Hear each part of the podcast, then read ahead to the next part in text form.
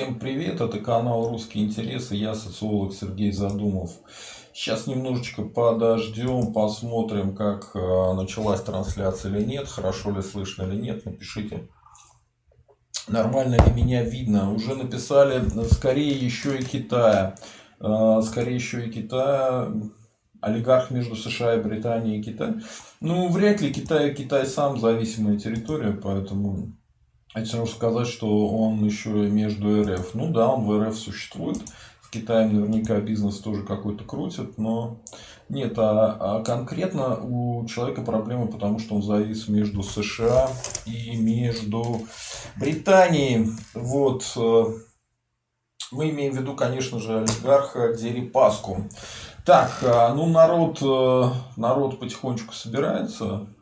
Напишите в комментариях, слышно нормально, хорошо ли, что как вообще, как дела.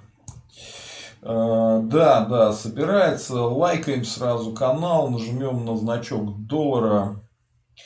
Э, как народу чуть побольше соберется, начну, собственно говоря, наши э, разрешенные речи. Сегодня масса всяких вещей, о которых я хотел поговорить, и хочу посмотреть ролик про Олега Дерипаску, который мы делали с э, Михайловым очень давно. И имеет смысл, наверное, его тоже обсудить. Э, слышно, слышно. Хорошо, слышно. А хорошо ли слышно? То, что слышно, я понял. А хорошо ли слышно? Э, вот. И очень важно то, что мне надо обязательно сказать, это про Артемова, потому что опыт показывает, если ложь и клевету на, э, сразу не давить, то человек начинает постоянно ее повторять, э, она начинает обрастать деталями, всякой ахинеей, поэтому э, лучше сразу говорить, что этот человек лжет, он брешет, и поэтому понятно, что от него никакого пользы в дальнейшем не будет, что обращать внимание на его ложь не, не стоит. Так, ну нормально. А сейчас я посмотрю. На Твиче тоже вот слышно, видно. Окей, вот Анзет к нам присоединился, 140 отслеживает нас. Хорошо, молодец, Анзет. Так, э, что у нас идет? А, сегодня я еще повесил отрывок из э, старого стрима со Стрелковым про Барданова «Штурм дома в Мытищах». Э, Игорь Стрелков «Оценка операции». Тоже рекомендую посмотреть. Он, кстати, маленький, там, по-моему, минут пять, наверное, идет всего. Ну, конкретно только по этой теме, так что имеет смысл посмотреть. Так, э, пишет, что нормально слышно, хорошо. Окей, так, сейчас я на всякий случай уберу звук, если он где-то вылезет. А, да, мне же нужно будет еще ролик смотреть. Так, сейчас я тогда на секунду, э, на секунду э, отключу. А, где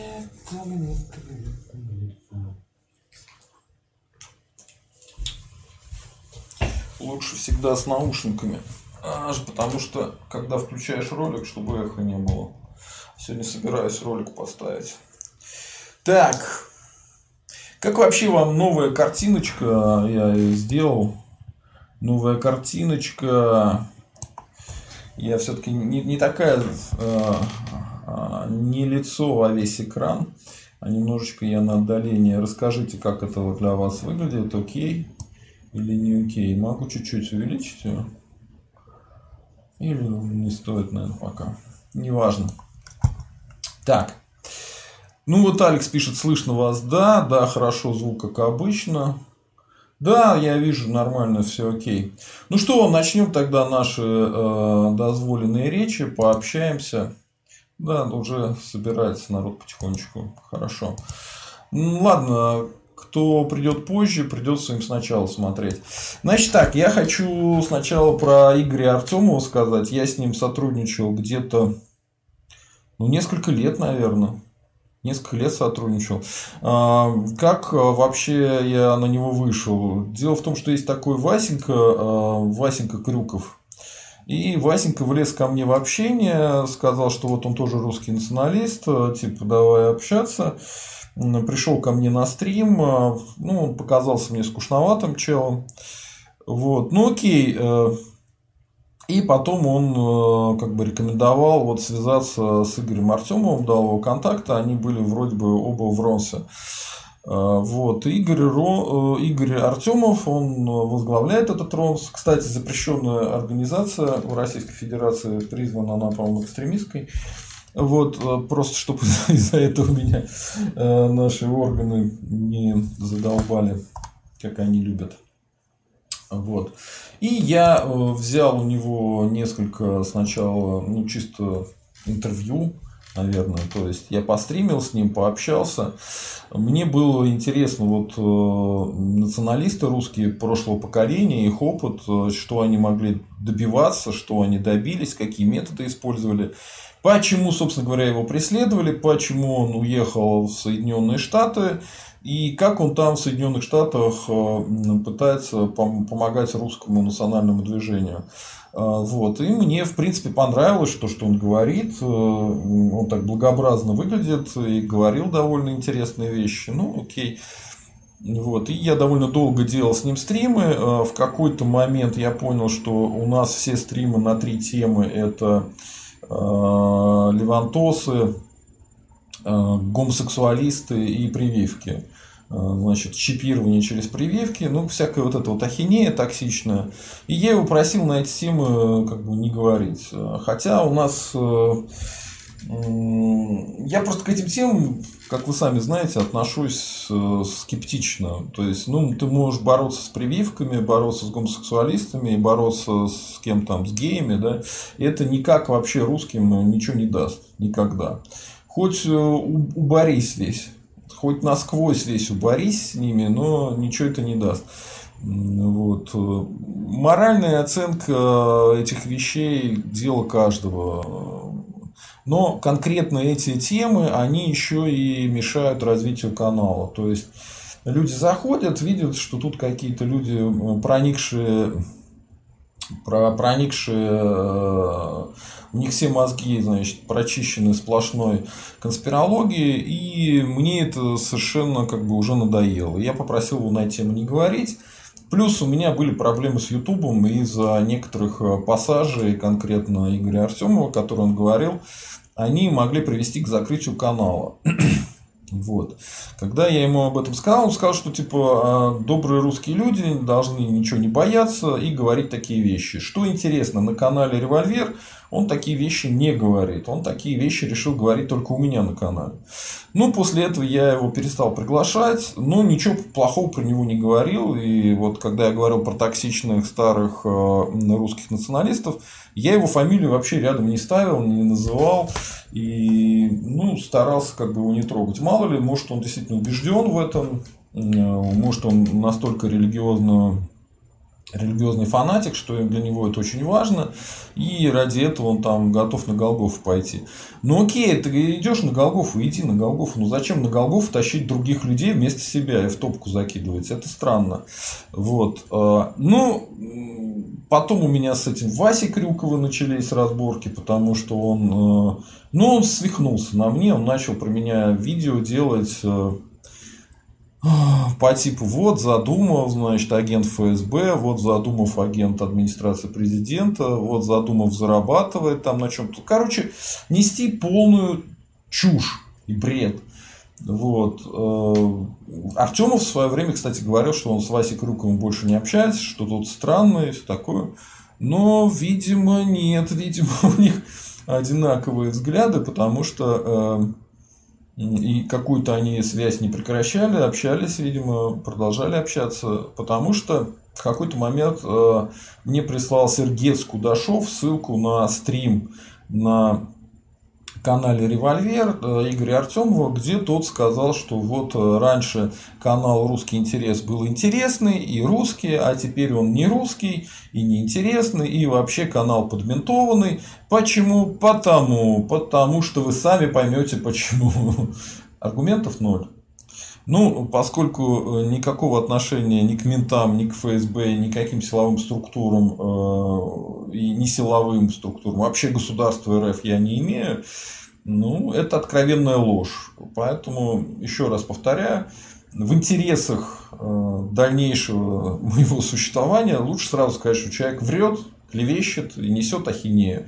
Вот конкретно Игорь Артемов лжец, он про меня несет ахинею, он на меня клевещет, никаких доказательств у него нету, э, и поэтому всякое сотрудничество с ним э, я прекращаю, все, что там с ним было связано, уходит э, в спонсорский контент, только платный, да, я сейчас некогда этим заниматься, потом это добью и вычищу его к чертовой матери. Потому что, ну, ребята, если он так лжет, это то же самое, как с Голковским, понимаете? В какой-то момент, когда я понял, что ну, человек про меня лжет, ну, значит, он и в своих каких-то высказываниях других тоже лжет. Тоже лжец. Ну, то есть, э, да, я его проверял, я проверял каждую его вещь. Сейчас э, начал проверять более серьезно, еще дальше закапываться и понял, что ну, там чепуха на чепухе чепухой погоняет. Это то же самое вот с э, Игорем Артемовым. А, и так же, как с Голковским, я с Голковским после этого перестал общаться, перестал какие-то контакты иметь, и тоже сказал, что он лжец, и как бы от него дистанцировался по по нему, конечно, я ничего больше говорить не собираюсь. И точно так же по Игорю Артемову. Ну, то есть, вот сейчас я высказался, что я считаю его кем. И на этом дискуссия закончена. Есть такие люди, вот как Вася Крюков, они пытаются за счет таких срачей устраивать пиар самому себе. Тем же самым, кстати, Лорченков занимается, который тоже был на моем канале, потом пытался на меня вываливать всякое всякое помоечное свое нутро. А, ну, вот сейчас он точно так же на Свято Павлова наехал, Лорченков. Ну, человек так пиарит а, свой канал, свою телегу. А, ну, безуспешно, между прочим. То же самое у Васи Крюкова.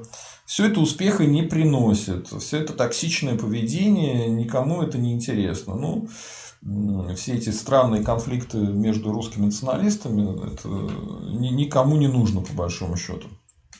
Поэтому я дальше как бы на этом заканчиваю. Никакого, ничего, ничего интересного больше не будет. А, конкретно Игоря а, Артемова я из списка своих там, френдов, друзей, соратников вычеркиваю. До свидания. До свидания, дедушка. На этом наше общение закончено навсегда. До свидос. А, вот. Потому что лгать нехорошо. Лгать нехорошо, не по-христиански. Тем более, даже он не пытался какие-то доказательства предоставить. Просто нес ахинею. Все. Сейчас я посмотрю. Вроде про него у нас все. Да, да, да, да. Ну, что еще могу сказать? Не добрые русские люди, старайтесь с такими персонажами не связываться, потому что токсичность, она, понимаете, начинает проявляться во всем. И вы увязнете просто в каких-то конфликтах с какими-то людьми, про которых вы ничего не знали раньше, и которые вам не интересны, и они будут про вас там какие-то ролики сочинять, писать, еще что-то, а, внести какую-то ахинею. Ну, я я бы говорю, не стал бы про него ничего писать, э, если бы очень долго с ним не сотрудничал. И поэтому многим людям, которые смотрели Игоря Артемова и благодаря мне уважали его позицию и благодаря мне хорошо к нему относились, я просто вас предупреждаю, что ну вот, человек проявился именно так. Так что добрым русским людям не советую с ним связываться. И, а конечно же, с Васей Крюковым точно так же. Но Вася Крюков мелкий без, поэтому я особо про него ничего и не говорил, неинтересно. А Игорь Артемов все-таки, ну, вес у него был побольше. Так, а, все, на этом а, про него больше ничего говорить не буду. Идем дальше. Следующая тема у меня штабы Навального. Штабы Навального закрываются. Волков объявил как раз сегодня, что закрывает это э, дело. Почему? Почему? Дело в том, что э, их должны были объявить экстремистской организацией, но на самом деле э, они сейчас запретили определенные действия этой организации. Я не очень понимаю, как это юридически может быть. Но в РФушке юридически может быть все что угодно. И кроме того, Навального и вот э, сотрудников его штабов, которые сейчас э, ну, они объявлены иностранными агентами, да, и скоро могут быть все-таки объявлены экстремистской организацией со временем. Но тут придумали интересную статью для них. Статья прям чудесная, ребятки. Я удивился, да. Статья называется так. УК РФ, статья 239. Создание некоммерческой организации, посягающей на личности права граждан некоммерческая организация, посягающая на личности права граждан. Что это за хрень такая? Меня это заинтересовало. Я зашел в консультант плюс и посмотрел, что там такое. А, значит, это создание религиозного или общественного объединения, деятельность которого сопряжена с насилием над гражданами или иным причинением вреда их здоровью, а равно руководство таким объединением. Это пункт первый у них. Наказывается штрафом в размере до 300 тысяч рублей или в размере заработной платы или иного дохода, осужденного за период до двух лет либо ограничением свободы на срок до 4 лет, либо принудительными работами на срок до 4 лет, либо лишением свободы на тот же срок. Вот то, что им конкретно э, предъявляет. То есть прокуратура им хотела первый пункт дать, вроде бы сейчас рассматривается, чтобы дали им второй пункт. Второй пункт у них там такой в этой статье. Создание некоммерческой организации, включая некоммерческую организацию, выполняющую функции иностранного агента, это вот оно, либо структурного подразделения иностранной некоммерческой неправительственной организации, деятельность которых сопряжена с побуждением граждан с отказу от исполнения гражданских обязанностей или к совершению иных противоправных деяний, а равно руководство таких организаций либо структурным подразделением наказываются штрафом в размере до 200 тысяч рублей или в размере заработной платы или иного дохода осужденного за период до 18 месяцев, либо ограничением свободы на срок до 3 лет, либо принудительными работами на срок до трех лет, либо лишением э, свободы на тот же срок. То есть, если вы призываете, например, вот как организации, связанные с восстановлением СССР, есть такие, знаете, чудики, а, типа не исполнять гражданские обязанности гражданина РФ, или если вы говорите, а давайте мы будем, а, как это называется, бойкот объявим, да, и не будем налоги платить, еще что-то, а, вот оно, оно и есть. Насколько я понимаю, раньше... А, тут еще есть третий пункт, сейчас его тоже прочитаю и расскажу, как раньше это применялось, против кого. А, третий пункт. Участие в деятельности некоммерческой организации, указанных в частях 1 и 2 настоящей статьи, а равно пропаганда деяний, предусмотренных частями 2 и 1 настоящей статьи. Наказывать штраф в размере до 120 тысяч рублей в размере заработной платы или иного дохода осужденного за период до одного года, либо ограничением свободы на срок до двух лет, либо принудительным работам на срок до двух лет, либо лишением свободы на тот же срок. То есть, то есть, то есть, э, по третьей части это на два года, по второй части на три года, по первой части на четыре года. Э, Навальному может быть первая часть, потому что он создавал эту историю. Ну вот э, остальным ребяткам вторую часть, скорее всего, будут давать. Вот, ну, неизвестно, пока это только рассматривается в суде, вроде бы сегодня уже началось рассмотрение, все это прям серьезно. То есть, корячится Навальному еще три года. Там есть какая-то сложная юридическая практика поглощением какого-то срока, каким-то еще сроком. Не очень понимаю, не очень разбираюсь. Я не юрист, я социолог. Поэтому сами там смотрите, разбирайтесь. Но, в общем-то, если раньше он должен был отсидеть чуть, ну, где-то полтора года, да, потому что часть он вроде посидел под домашним арестом, вроде как это зачли, то ему уже э, рисуют э, еще срок там может быть, 3, может, 4 года. Такое дело. А, кого по этой э, статье раньше прессовали? Раньше по этой статье прессовали общество этих свидетелей Иеговых. За что конкретно свидетели Иеговых э, начали доставать? Они э, говорили, по их религии нельзя переливание крови делать. Соответственно, им вот предъявили, что это деятельность сопряжена с причинением вреда их здоровью, ну, типа, человек может умереть, если переливания крови не будет, а вот он переливание крови не делает, и вроде бы они такие случаи нашли. Все, и свидетели Еговых а, отсюда вытурили, и их начали всех сажать жестко, прессовать. Ну вот. Это, конечно, религиозная секта, а, это не православие. Я, как православный человек, секты не поддерживаю. Но э, я, в принципе, за свободу совести. Поэтому Это такая не очень хорошая история. Кстати, есть известный музыкант Федор Чистяков, группа «Ноль», которого я очень раньше любил, слушал. Он после тюрьмы, когда откинулся, но он сидел за то, что пытался там убить дамочку, под наркотиками решил, что она ведьма. Пить надо меньше, наркотиков меньше употреблять.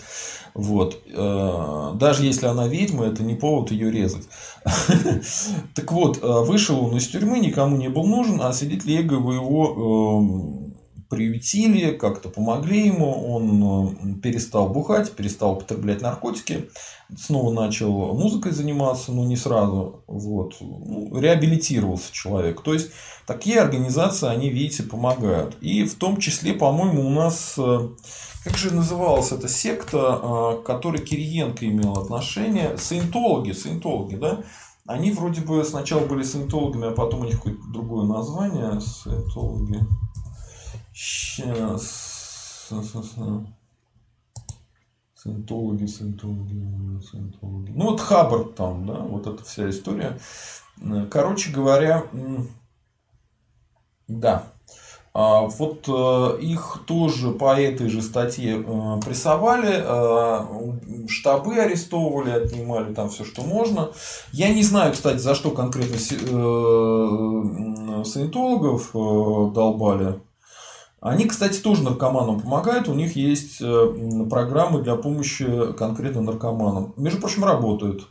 Действительно, вот как у, как у свидетелей Еговых, несмотря на все их странности, то, что это тоже секта религиозная, ну вот они делали полезные вещи, на самом деле, потому что наркоманов они действительно излечивают. У них есть специальные для этого программы. Наркоманов, алкашей и так далее. В общем, э, вот такая история. Теперь ФБК э, не просто признана иностранным агентом, э, скорее всего, их не будут как экстремистскую организацию преследовать, а вот будут их по этой статье 239 гонять. То есть, как создание некоммерческой организации, посягающей на личность и права граждан. Как это у них в голове э, укладывается, я не очень понимаю. Всем же ясно, что понятно, что ФБК это никакая не секта. Но логика у них примерно такая. Они же, наверное, э, призывать людей выходить на несанкционированные митинги. На несанкционированных митингах людей могут побить силовики. То есть они себя считают какой-то такой вот э, силой, на которую, если люди выводят людей, то, соответственно, виноваты не силовики, а виноваты те, кто выводит людей. Да? Ну вот, видимо, как-то так у них это работает в головах.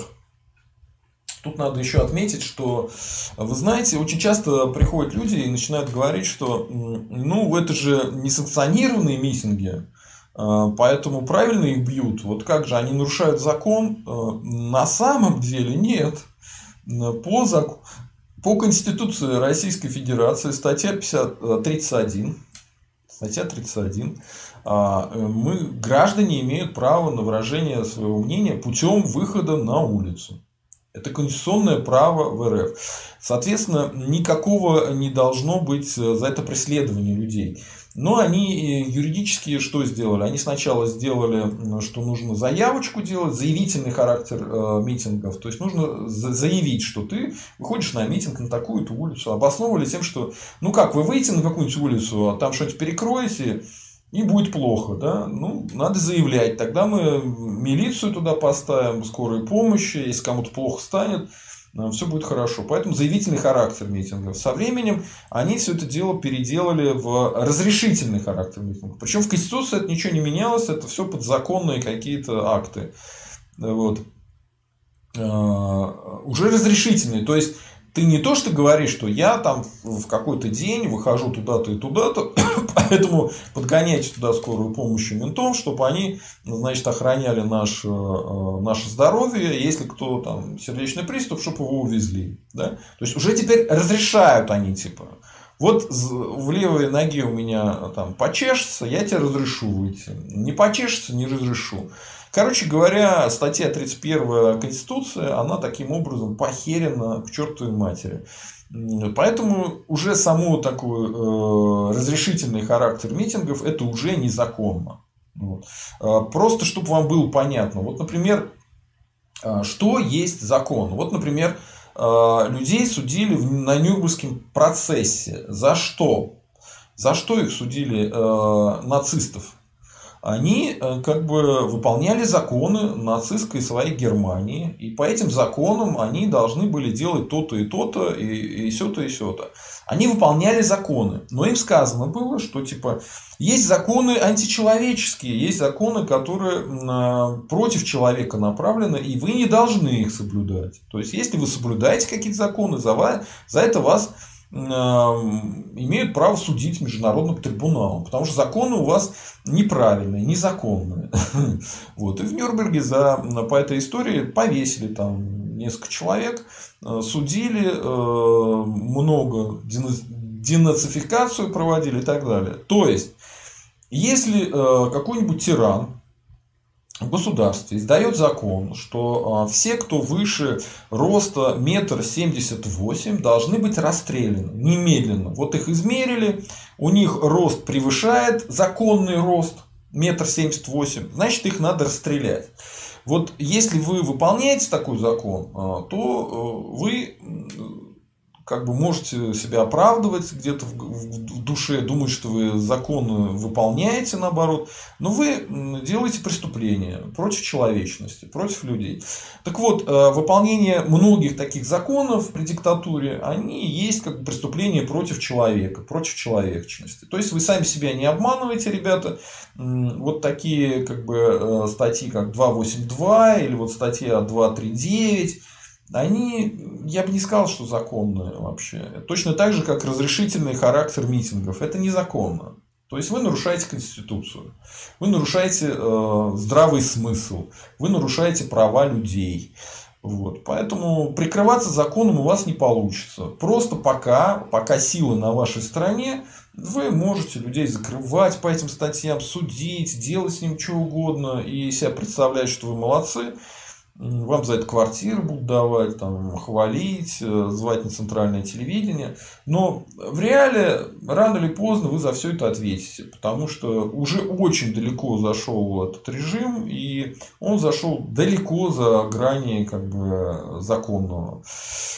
Вот такая ситуация. Но получится ли это или нет, неизвестно. Потому что вот сталинский режим благополучно а, избежал наказания за все свои незаконные репрессии, уничтожение людей и так далее. То есть были признаны даже незаконными эти репрессии, а, были реабилитации, кого-то реабилитировали, но до сих пор сталинских палачей не наказывали, не судили. И более того, когда люди пытаются опубликовать данные по сталинским палачам, их пытаются по каким-то законам, значит, о сотрудниках, о разглашении данных о сотрудниках силовых структур пытаться посадить. То есть те, кто пытается рассказать а, правду о сталинских палачах. Поэтому, да, мы находимся в такой смешной ситуации, когда вас не просто гопник на улице грабит, а к вам подходит э, полицейский, и он вас э, грабит по своему закону, который он там сам и принял. Вот. Э, даже не знаю, с чем это сравнить.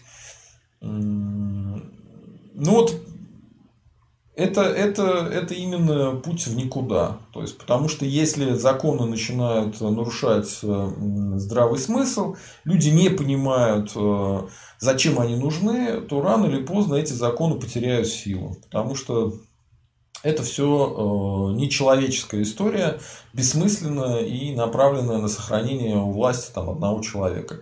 Большинству населения пользы от того, что этот человек будет дальше править, никакого нет. Он даже а, перестал объяснять, что почему он, собственно говоря, должен дальше править. Чем это хорошо вообще? Вот. Он уже, уже об этом даже и не думает. Ладно. Давайте немножко поотвечаю на вопросы, э, передохну и пойдем дальше. Так, э, Рига Рига, любитель рыбки полный ноль, а вот Фридмана и Морда имеют значительный вес. А, ну, я бы так не сказал. Мордашвили, что ли, вы имеете в виду? Э, кто там? Фридман вообще убежал из РФ, его тут нету. Поэтому какой там вес-то уже? Давно никакого веса нет. Ну, про рыбку все правильно. Я про рыбку напомню. Вот когда мы ролик будем смотреть, э, расскажу вам эту историю. Это интересно. Так.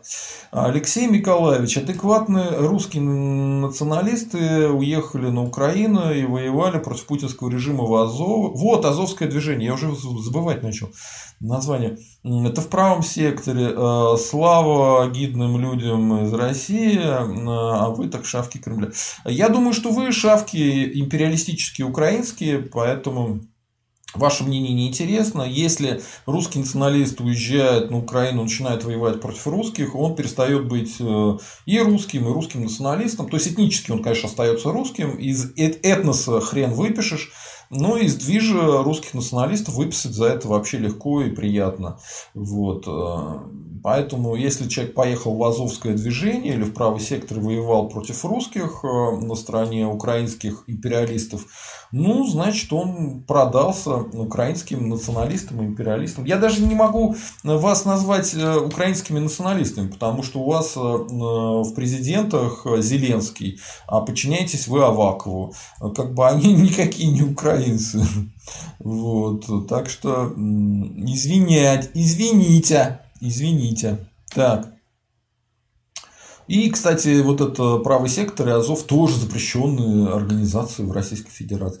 Вообще скоро придется это повторять, видимо, по поводу вообще любого своего слова говорить, что дышать воздухом запрещенная в российской организации, в Российской Федерации функция. Дышать можно только, э, только каким-нибудь азотом. Так, э, Алекс, есть принцип частичного или полного сложения наказания. Как складывается, решает суд. Ну, спасибо, Алекс, хороший комментарий. То есть, я правильно в это лезть не стал и комментировать это не стал. Хорошо.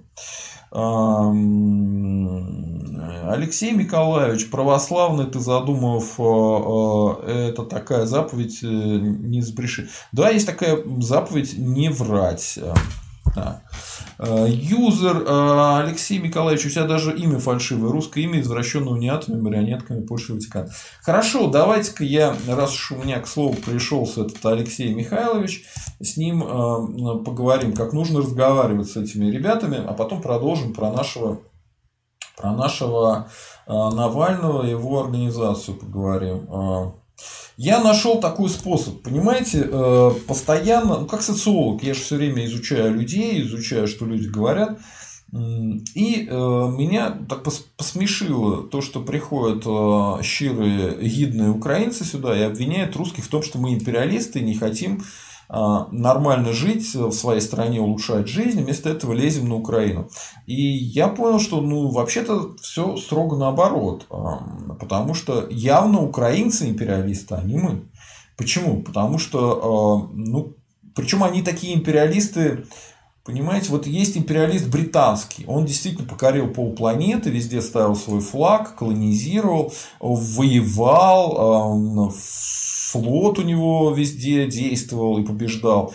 Ну, понятно, э, британский империалист понятен. А теперь представьте себе польского империалиста, который требует э, значит, территории себе в Африке, потому что, ну как же, поляки это великая нация, они тоже должны быть э, должны иметь колонии. И вы знаете, это не шутка, действительно такое было в истории. Польские империалисты были, они требовали, там было, по-моему, даже политическое движение вот этих колониалистов, они замахивались на какие-то колонии в этой самой несчастной Африке.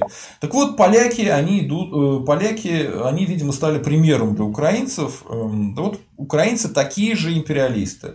Почему? Потому что а, поляки получили свою территорию, собственно говоря, даже нет, поляки круче все-таки, чем украинцы, потому что поляки все-таки воевали за свою территорию. Да, изначально им Ленин отдал всю эту территорию, сказал, что живите богато, мы вам разрешаем э, отделиться от Российской империи. Это сделали именно большевики, а не февралисты, чтобы вам не говорили краснопузые агитаторы.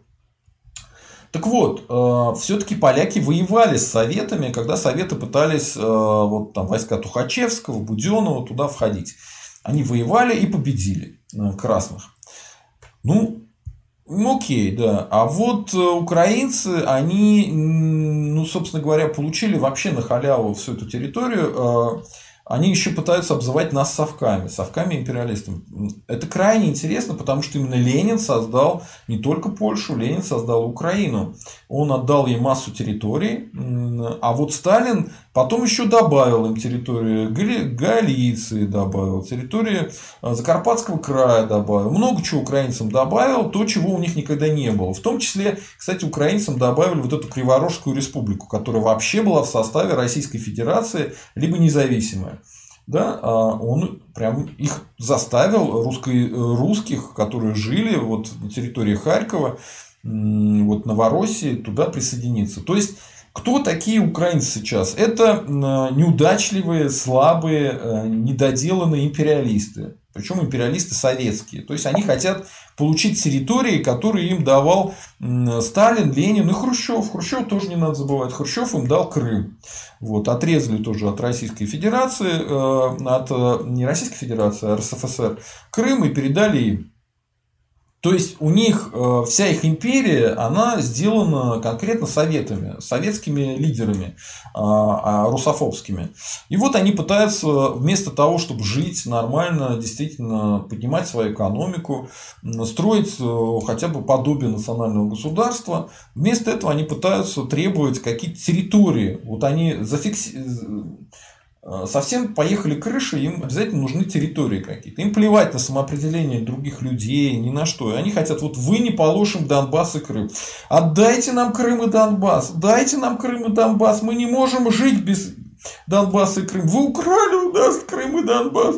Ну, такие вот нытики, украинские империалисты нытики. Поэтому я вам советую, если вы сталкиваетесь с таким э, чудаком, сразу ему говорить, что нет, я, конечно, не империалист, я против империализма. Я, кстати, против украинского империализма что вот ты есть украинский империалист, вместо того, чтобы значит, сеять рожь, э, заниматься экономикой, поднимать свою Галичину, поднимать свой родной Львив, ты э, лезешь зачем-то на Донбасс и зачем-то лезешь в Крым. Зачем? Зачем? Перестань быть империалистом, перестань требовать себе колонии в Африке. Э, вот. Перестань. Давай, живи спокойно, отдельно. Отдыхай, чувак. Э, никакой Африки тебе не, не даст никто, никто тебе Крым и Донбасса не вернет. Лучше озаботься тем, чтобы не потерять, что у тебя сейчас есть.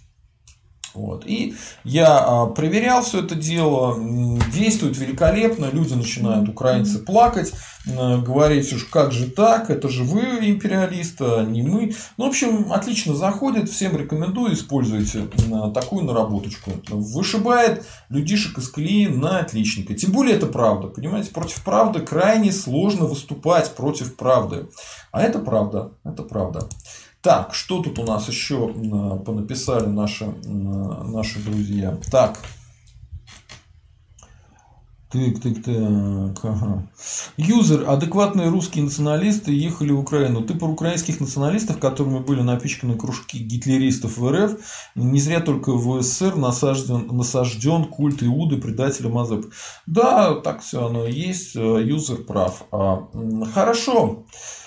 Идем дальше, поговорим про нашего а, красавца, про нашего Навального. А, вот смотрите, как я и говорил, а, ситуация политическая, да, ситуация политическая у штабов Навального, организации Навального которые признаны иностранным агентом, а скоро признают их экстремистской организацией, у них аховая.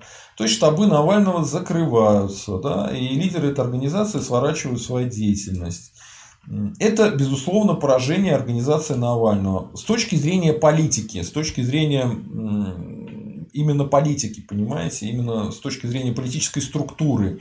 Такой политической структуры больше не будет. Ее уничтожили. А, я этот аспект я уже освещал, но давайте сейчас еще подумаем на эту тему. Они, собственно говоря, проиграли. Правда, они не признают своего проигрыша. А, и, в принципе, э, в чем-то они правы, потому что ну хорошо, с политической точки зрения проиграли, с организационной точки зрения проиграли. А вот с точки зрения моральной этической они проиграли или нет? Проиграл ли Навальный с точки зрения моральной? Проиграл ли Навальный с точки зрения моральной. А, А я думаю, что скорее выиграл. Скорее выиграл. Да, ну, фактически он все потерял. А, сидит в тюрьме. Ему хотят а, новый срок навесить вот по этой интересной статье 239 создание некоммерческой организации, посекающей на личности права граждан. Да, это правда. И вот адвокаты Иван Павлов и Владимир Воронин сказали Интерфаксу, что дело возбуждено по более мягкому составу. Не по части первой, а по части второй статьи 239. Вот, э, па-па-па. Это значит ему три года корячится, да. И как пояснил BBC Иван Жданов, в справке МВД, на которую ссылалась изначально команда э, Навального, иностранный агент сейчас признана, была указана часть первая статьи 239. Но адвокаты, которые знакомились с материалами тела, по мнению Жданова, правильно указывают часть вторую, а полиция в справке ошиблась, считает Жданов. Ну, то есть, видите, даже адвокаты и э, конкретно даванисты путаются в показаниях. Не знаю, какая там часть первая или вторая. Но совершенно неизвестно. Могут и такую часть дать, и такую. Вот. Э, э, Дело, кстати, было возбуждено еще 2 февраля, но стало известно о нем только сейчас. Так вот, я думаю, что э, Навальный проиграл как политик, проиграл как организатор, проиграл как деятель. Но э, это только часть политической деятельности, создания организации, повышения своего рейтинга и так далее. А ведь очень большая часть политической деятельности это моральная и этическая часть. И тут у Навального были в прошлом всякие грешки, типа там гринмейла, использование сливов от власти, а теперь он, скорее всего, будет эту свою карму чистить от этой истории. Потому что, смотрите сами, его отравили. Ну, в любом случае, он в это верит. А, его отравили. Потом он э, в бессознательном состоянии его увезли в Германию. В Германии его вылечили. И он приехал назад. Его сразу же посадили. То есть, э, он приехал буквально зная, что его, скорее всего, посадят. Его посадили. С точки зрения политической, это, конечно, ошибка. А вот с точки зрения моральной и этической, ошибка ли это? Уже я так уверенно не скажу. Я думаю, что наоборот, это... Но тут уже придется с точки зрения христианской все это дело рассматривать. То есть, с точки зрения христианской, он пошел буквально на как бы так сказать, чтобы не, не, уже э, православную веру нигде не задеть. Но с точки зрения христианской это подвиг духовный. То есть человек сознательно пошел на то, что его посадят, что его будут пытать, что он может оказаться в руках мучителей своих, отравителей, и они могут его снова отравить, убить, вообще сделать с ним все, что угодно. Так что это почти подвиг с христианской точки зрения. И он превращается так медленно и постепенно в мученика. И, э, ну, Сейчас это не очевидно. Сейчас это не очевидно, хотя э, просто там послушайте, у него сейчас вес, например, 72 килограмма. Он столько весил, когда он был в седьмом классе. То есть он сейчас на скелетика похож на такого э, заключенного концлагеря в Дахау. Да, он сам голодал, но все равно это еще, кстати, признак того, что он сам человек э, от природы смелый, сильный, духовный, потому что если бы он был какой-нибудь какой-нибудь Жириновский, то он бы это все провернуть бы не смог. То есть он сейчас потихонечку переходит в другое качество. То есть он либо сломается, либо перейдет в другое качество. Ну, я не скажу, что он там православным святым станет, вы тоже как бы не преувеличиваете, но уважение он уже заслуживает прямо сейчас. Вот лично Навальный. Лично Навальный. То есть он э, молодец, молодец, и э, это уже какая-то человеческая личная борьба за выживание. То есть не факт, что он выживет э, в тюрьме, но в принципе он сейчас уже, я не знаю, сохраняется к нему отношение как к такому мажору, у которого все легко и приятно, которому, значит, откуда-то деньги приходят, который, возможно, связан с Западом. А сейчас это конкретно наш, конкретный родной язык русский, который сидит э, явно ни за что. Точнее, он сидит за то, что бросил вызов власти. Э, он превращается в такого бедненького каторжанина, языка, которого будут жалеть все бабушки, дедушки, э, скорые взрослые мужики начнут думать, что это уже перебор. Сколько можно мучить Навального, отпустить уже в конце концов человека на лечение в Германию или что там. А, и это у него моральная победа. То есть э, на этом фоне Путин выглядит блекло. Блекло. То есть политически э, Навальный проиграл, организационно проиграл, но политически морально он скорее сейчас выигрывает. То есть опять качели такие интересные. Э, конечно, каким-нибудь его соратникам э, на эту тему было бы более приятно говорить, потому что я себя к соратникам Навального не причисляю. Но как социолог я вот вам говорю, эффект такой есть. То есть он станет таким Манделой, э, заключенным, который сидит э, за правду. Вот. Почему, кстати, до сих пор в народе к нему относятся не очень хорошо, не знаю. Молодежь он уже завоевал. То есть ему остается завоевать более старшее поколение и людей среднего возраста. А, ну, люди старшего возраста вообще про него либо ничего не знают, либо знают только плохое. Люди среднего возраста к нему относятся крайне скептически. Да? Ну, если он посидит там эти два, полтора года плюс еще три года, то есть почти пятерочку, если ему еще, не дай бог, еще один срок навешивают, но он превратится прям в узника совести, прям самого настоящего узника совести. И э, на нашем безрыбье, э, а у нас на политическом, э, политическом поле дырки одни, там один Путин, ну, уже с упавшим рейтингом, он там сам как бы не особенно, в, не, не выше грибочка маленького выглядит, да, и на этом фоне Навальный все-таки растет в каком-то смысле. Уже без организации, уже безо всего. То есть он становится такой фигурой, которую можно будет использовать в дальнейшем. Кто ее будет использовать, не знаю. Э, на пользу России, на вред России, без понятия. Но можно использовать. Если вы вытащите из тюрьмы, э, то он будет крайне зависим от тех сил, которые его из тюрьмы вытащат. То есть ему придется пойти на все их условия и своим этим моральным авторитетом э, торговать придется. Вот. Либо не будет он и торговать этим моральным авторитетом, как Солженицын в свое время не стал торговать своим моральным авторитетом, и постепенно его моральный авторитет уже потерял в цене и никому не был нужен. То есть ситуация может быть и такая, и такая, кто его знает, что выберет Навальный. Человек, он как-то очень сильно храбрый, храбрый даже себе во вред, поэтому что ему придет в голову, совершенно неизвестно. Вот. Ну, очевидно, что власть его убивать не хочет, надо об этом тоже сказать. Если бы власть хотела, чтобы он помер, ну, могли бы сделать так, чтобы он голодал бы там до смерти и все. Либо вывести его из голодания таким образом, чтобы он помер бы в результате вывода из голодания. Ну, он жив, здоров. Ну, видимо, не очень здоров, но все-таки жив. Короче говоря, вот такая штука. Навальный политически организационно проиграл, Навальный политически и морально выигрывает. Сейчас он, как сказать, вот эта легковесность у него, легковесность Навального, она пропадает. Сейчас все-таки, когда говоришь про Навального, надо подбирать уже слова, потому что ну, он показал себя довольно серьезной личностью, сильной, именно с моральной точки зрения. То есть, а могли бы вы вот так а, вернуться из Германии и сесть? Да?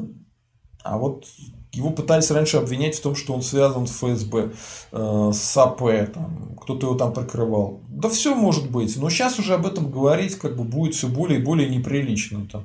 Все равно, что говорить, что Мандела был связан с какими-нибудь спецслужбами. Да хоть бы и был связан со спецслужбами. Мандела э, своим сидением в тюрьме заслужил очень многого, заслужил к себе уважение. Вот прямо сейчас э, Навальный заслуживает к себе уважения. Чем дальше, тем больше. И это он и сидит, господи ты, боже мой, третий месяц всего. Он не сидит три года, он сидит три месяца. А он уже столько всего понаделал. То есть, если сравнить с Ходорковским, то э, этот, этот персонаж спокойно сидеть не будет. Вот Ходорковский сидел более-менее спокойно. Этот не сидит спокойно, этот сидит очень жестко он продолжает противостояние с Путиным. Ну что ж, вот это нужно было обязательно сказать, потому что э, прошлые разы я говорил, что Навальный проиграл политически. Э, ну вот я вижу, что он политически, э, морально выигрывает пока, выигрывает, выигрывает. То есть он все сейчас потерял, все потерял, упал на самый низ, и оттуда потихонечку начинает подниматься, и у него такой нип над головой появляется, крылышки. Вот. Если вы этого не понимаете сейчас, то поймете через полгода, через год, неважно. Я вам как социолог обязан это сказать заранее. Это в том числе и смысл моего канала о таких вещах говорить. Так, что у нас тут пишут? Что у нас тут пишут? Что у нас тут пишут? А, Юзер, к счастью для русских, Мазепа Гитлер... А, так, ну это мы уже а, обсуждали. Так, э, Алекс, штабами товарища майор не перешибешь. Да нет, штабы эти работали, это была серьезная политическая сила, я уже говорил, э, из э, незарегистрированных политических, несистемных политических партий. Вот эта вся история навальнистами, она была самая серьезная. Ни у кого такого не было. Это, кстати, был один из причин, почему бочку катили говорили, что почему всем не разрешают, а им разрешают. Что ж такое? Значит, они с кем-то связаны. Ну, сейчас это все разрушили, аргумент этого как бы не будет работать. Станислав Ануфриев проиграл во всем. Да не во всем. Так, а какой бред про Алешу, его заманили как глупыша, он повелся, приехал и заехал. А вот Станислав Ануфриев у нас э, ошибается, я надеюсь, объяснил все. Так, а, Станислав Ануфриев растет вниз головой. Э, ну, вы можете думать себе все, что угодно. Я вам говорю, как происходит в реальности. Вот моя оценка э, реальности. Если вам здравый смысл не близок, ну, спорьте с реальностью, ничего страшного.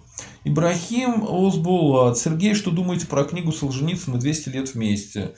Ну, я думаю, что вот эта зацикленность советская на евреях, она перестала быть характерным для современных русских националистов. То есть, Сейчас э, это не интересно никому, потому что э, есть несколько на это рациональных причин.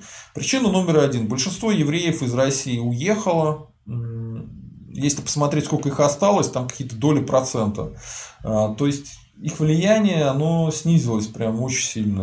Э, во-вторых, э, еврейское национальное государство Израиль, оно интересно для русских именно как национальное государство, его часто в пример приводят.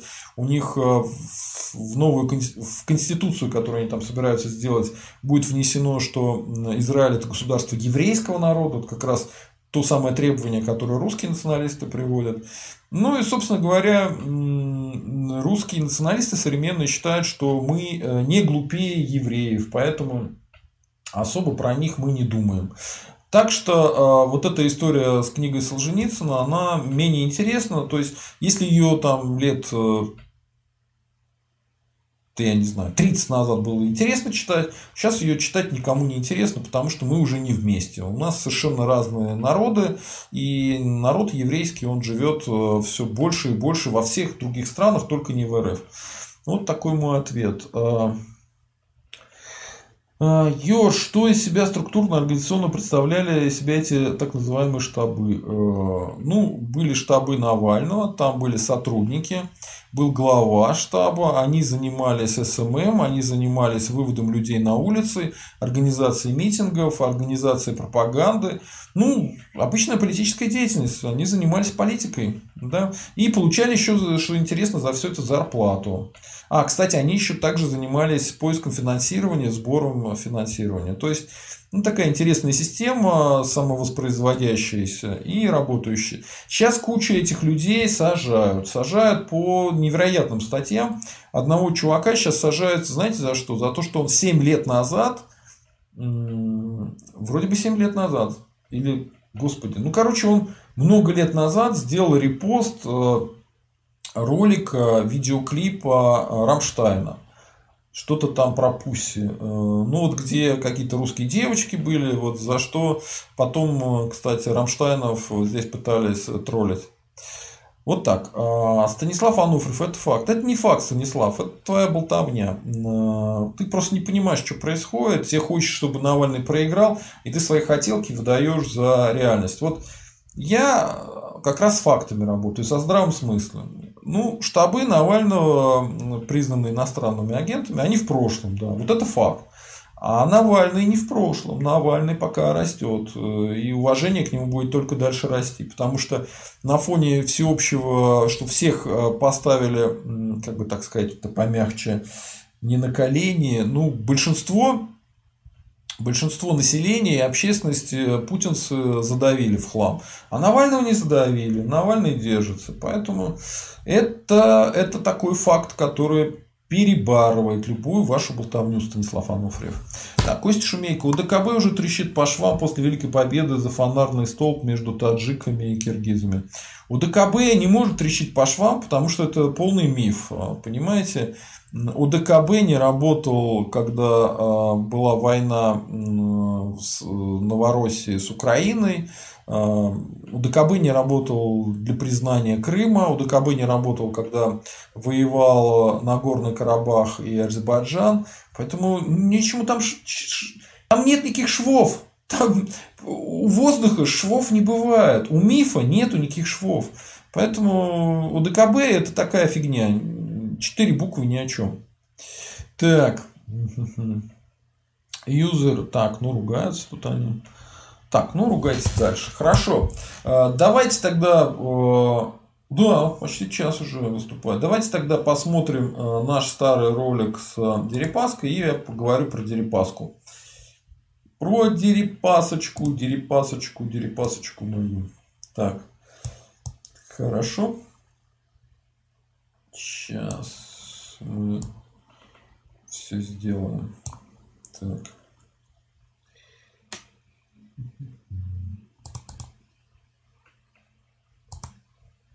Так, вот это уже плохо. Не вижу вообще. А, все, нормалек. Так.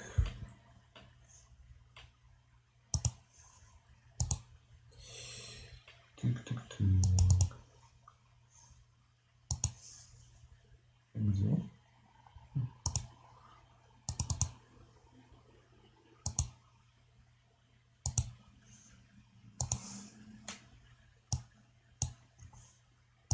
А.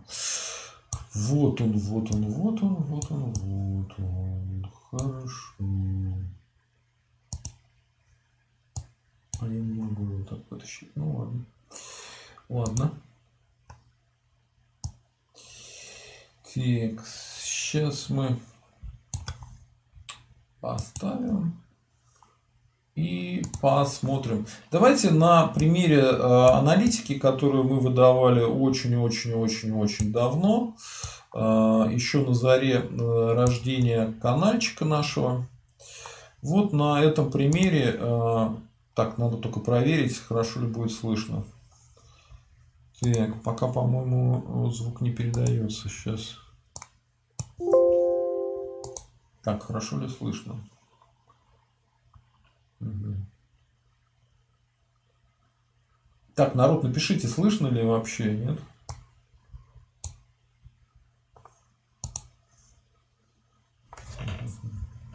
Ой, ну тут прям большой стрим-то, двухчасовой. Это я не, не вытяну так долго сидеть. Хотя, что-то можно прокомментировать. Сейчас.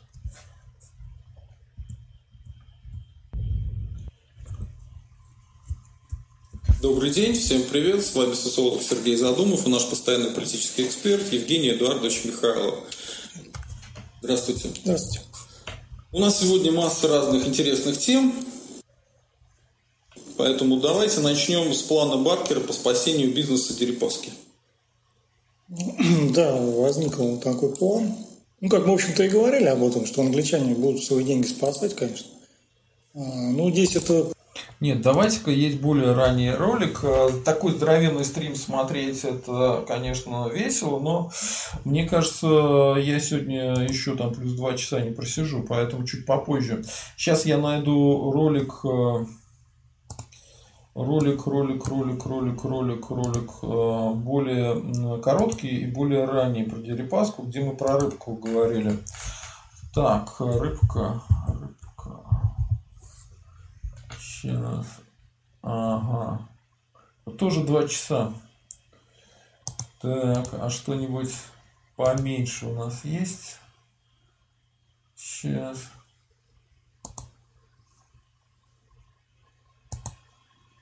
Угу.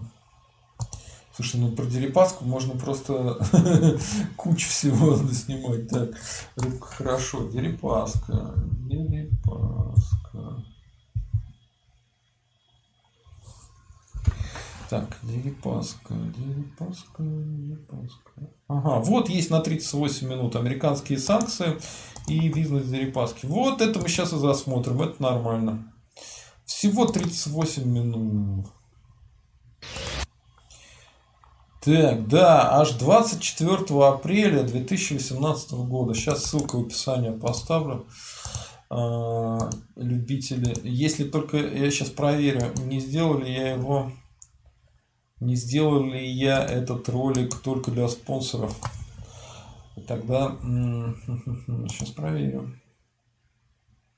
Так. Так, так, так, так. Нет, он для на общего пользования. Хорошо, тогда все нормально. Сейчас мы его и посмотрим. Посмотрите, в какой студии мы раньше работали, как все это выглядело.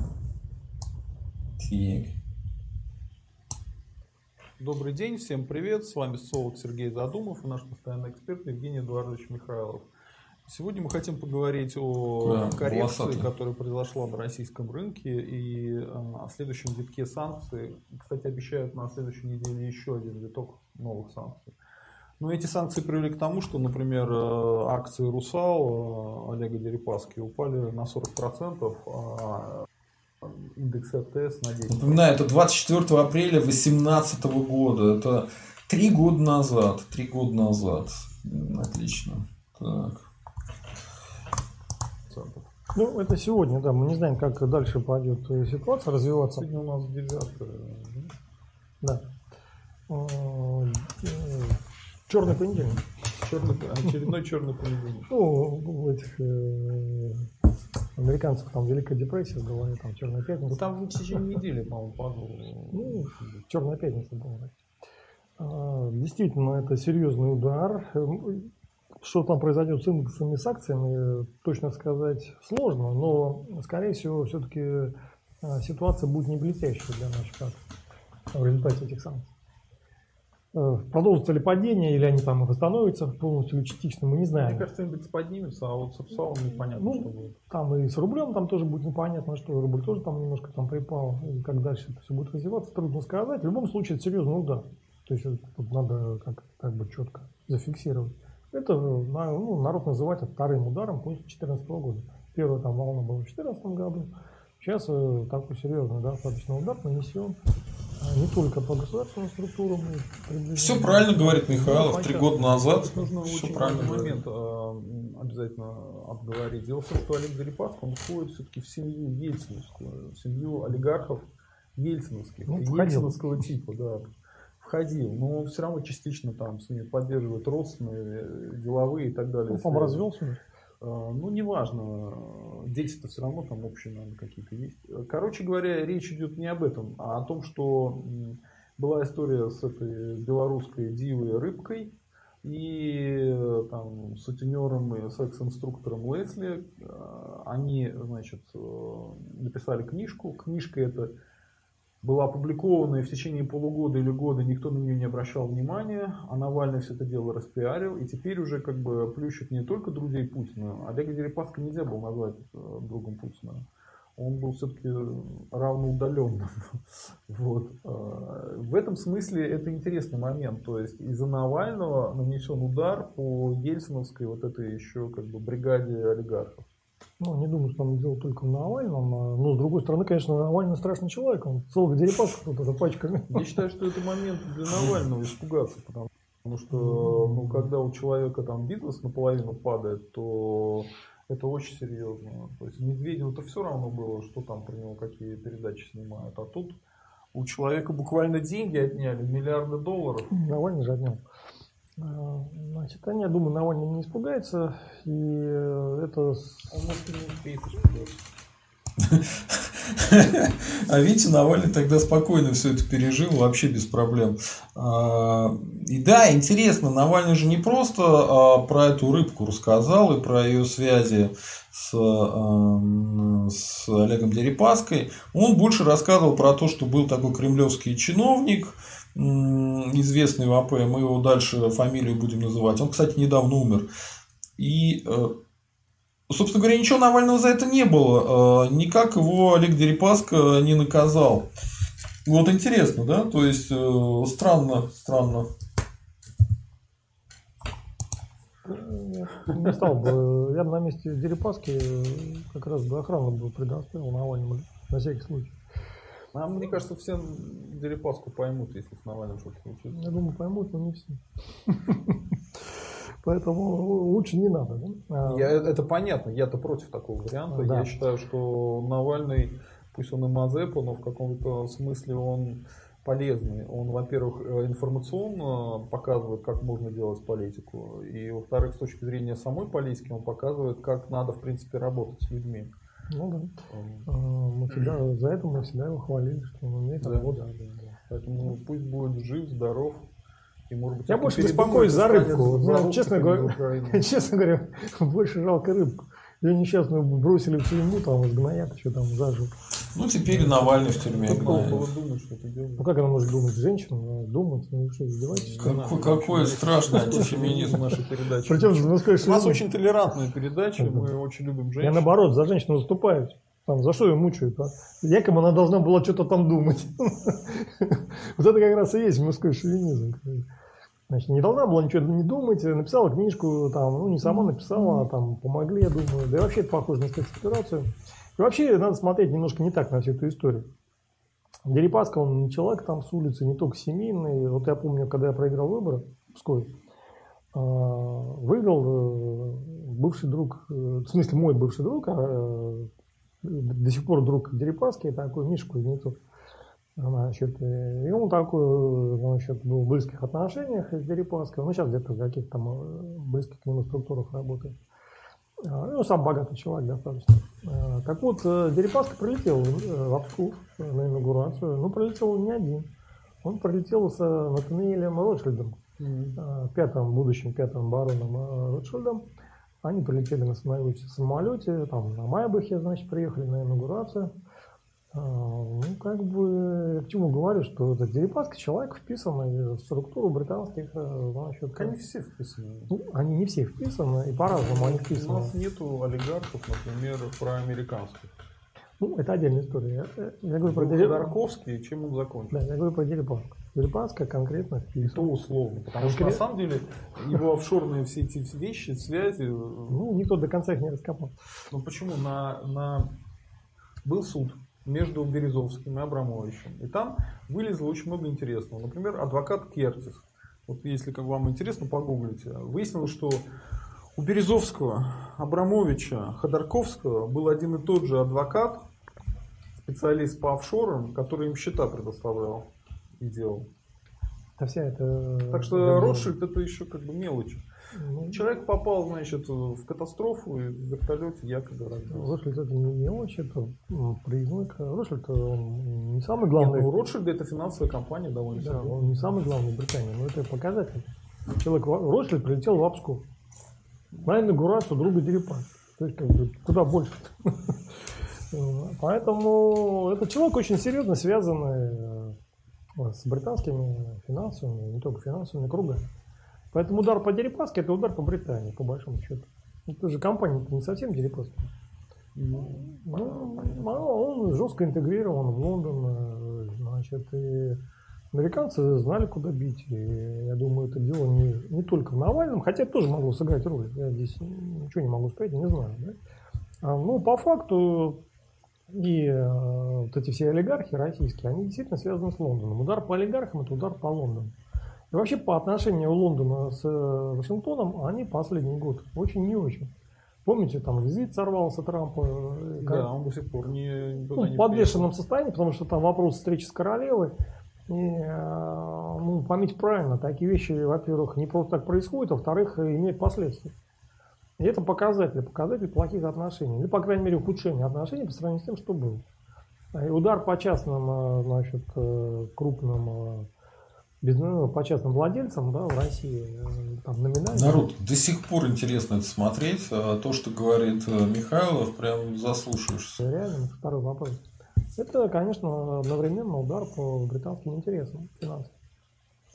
Ну, как бы британцы за своих интересов, я думаю, позаботятся. Значит, нам, а, нам кстати, они позаботились. Э, лорд Баркер предоставил план по спасению э, Дерипаски. Ну, на тот момент, по-моему, этого еще не было известно. Сейчас послушаем, что скажут. Это сохранить. Ну, они довольно забавно об этом заботятся. Они же говорят, что вот они сейчас будут все счета проверять. У тебя ну, больше 50 тысяч фунтов, если у тебя на счету какие-то ну, Они много чего говорят. Э, у них там ну, британцы, ну, смотрите, реально... британцы говорили это в 2018 году, что они будут проверять все счета, где больше 50 тысяч э, фунтов стерлингов. И вы знаете, прошло три года, ничего особенного они не напроверили. Кого они вообще наказали? Кого? Никого. О чем это говорит? Ну, наверное, о том, что э, британцам выгоднее не проверять никакие счета. Э, вот тогда пугали, что сейчас русских значит, э, проверить на коррупцию, на счета, как они правильно получили, деньги свои. Ничего, не, ничего никого проверять не стали. Все туфта для дураков кто верит в то, что там в Британии э, великолепные законы и э, традиции исполнения законов. О, конституционная монархия без конституции – это сильнейшая вещь. Не знаю таких случаев, чтобы людей... Понимаете, С другой стороны, эксперты говорят, что они могут это вообще в тихушку делать. То есть, вот, допустим, у человека, у человека в Британии 10 счетов, да? Не будут все 10 ворочать. А один из счетов заморозят, остальные типа дадут возможности с остальных платить адвокатам британским же и там через клубы, чтобы ты искал связи, чтобы этот разморозили. А потом еще так потихонечку. Я вам скажу так, э, британцы сами себя не обидят. Да, они сами себя не обидят. Британцы могут их обидеть. По крайней мере, частично они уже обидели, потому что ну, у британцев были налажены финансы и прочие связи там, через этих э, олигархов. можно по-разному их называть подставными, там полуподставными, ну, там частично там, частично реальные, частично как бы номинальные, там ЗИЦ-председатели, всяких там полно. А, но они, это определенная финансовая система. Она предназначена для выкачивания денег из России и перевода в Лондон. Как бы, да?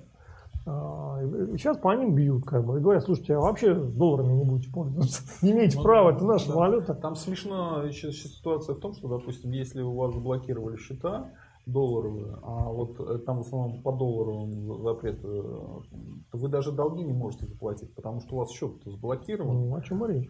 То есть это серьезный, болезнь, все, то есть вы... серьезный болезненный удар.